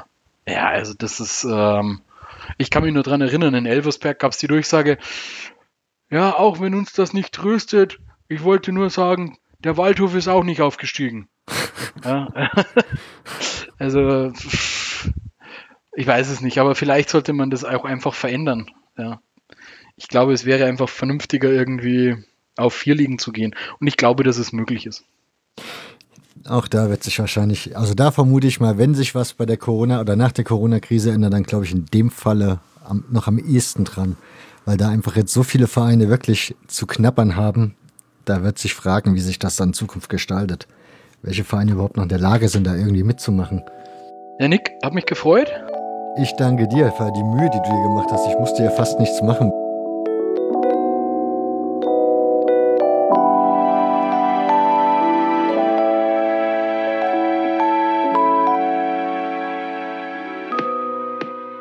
Zum Schluss noch zwei Podcast-Empfehlungen. Zum ersten empfehle ich euch den Podcast Nachspielzeit. Auch mal schief findet ihr da einige interessante Sendungen. Der Podcast selbst kommt aus dem Umfeld des VfB Stuttgart, heißt aber eben nicht, dass er nur Themen zum VfB Stuttgart hat. Aber zum Beispiel kommen auch Protagonisten vom Kommando Kranstadt zu Wort. Insofern vielleicht auch was für die breitere Masse der Hörerschaft. Aber ich möchte euch eine besondere Folge empfehlen und zwar ist das die aktuellste und zwar mit Ronny Blaschke zu seinem Buch Machtspieler. Eine sehr, sehr, sehr, sehr, ja, gut recherchierte Ausgabe. Drei Stunden 22 dauert die, das verrät schon sehr, sehr viel, weil da haben sich beide Seiten sehr viel Zeit genommen, um eine wirklich gut recherchierte und ja, eine Folge mit sehr viel Tiefe zu präsentieren. Insofern, wie gesagt, empfehle ich euch den Nachspielzeit-Podcast für alle, die, die jetzt im Podcatcher suchen werden sei gesagt, ihr müsst eingeben Brustring 1893. Warum auch immer das unter dieser Homepage läuft, ist halt so. Und die zweite Empfehlung muss ich jetzt hier noch gerade nebenbei suchen, beginnt auch mit N, ist nämlich Nachspiel vom Deutschlandfunk. Das dauert hier alles ein bisschen länger. Das ist, wenn man zu viele Podcasts abonniert hat. Da haben wir's. Und zwar möchte ich euch da auch ein Feature empfehlen ebenfalls von Ronny Blaschke, nennt sich Kriegsspiele auf dem Balkan, wie der Fußball den Zerfall Jugoslawiens beschleunigte. Ist ebenfalls sehr, sehr interessant, ist, glaube ich, auch ein Teil des Buches und da rausgenommen oder bei der Arbeit wahrscheinlich hinten rausgefallen. Wenn man denn so bezeichnen möchte, ist ja doch jede Menge Arbeit so ein Feature. Da kommen auch Protagonisten, also Ultras aus Kroatien und Serbien zu Wort unter anderem auch ein paar antifaschistische Ultras, was es wohl so auf dem Balkan, glaube ich, eher selten gibt. Insofern auch das eine Hörempfehlung. Nachspiel von Deutschlandfunk könnt ihr immer abonnieren. Ist definitiv eigentlich jeden Sonntag irgendwas mit gutem Fußballbezug dabei. Das waren die Podcast-Empfehlungen für dieses Mal. Ich bedanke mich für eure Aufmerksamkeit, wünsche euch eine schöne Zeit. Wir hören uns in zwei Wochen wieder. Dann ist Kai Tippmann vom Altravita-Blog zu Gast. Macht's gut. Ciao.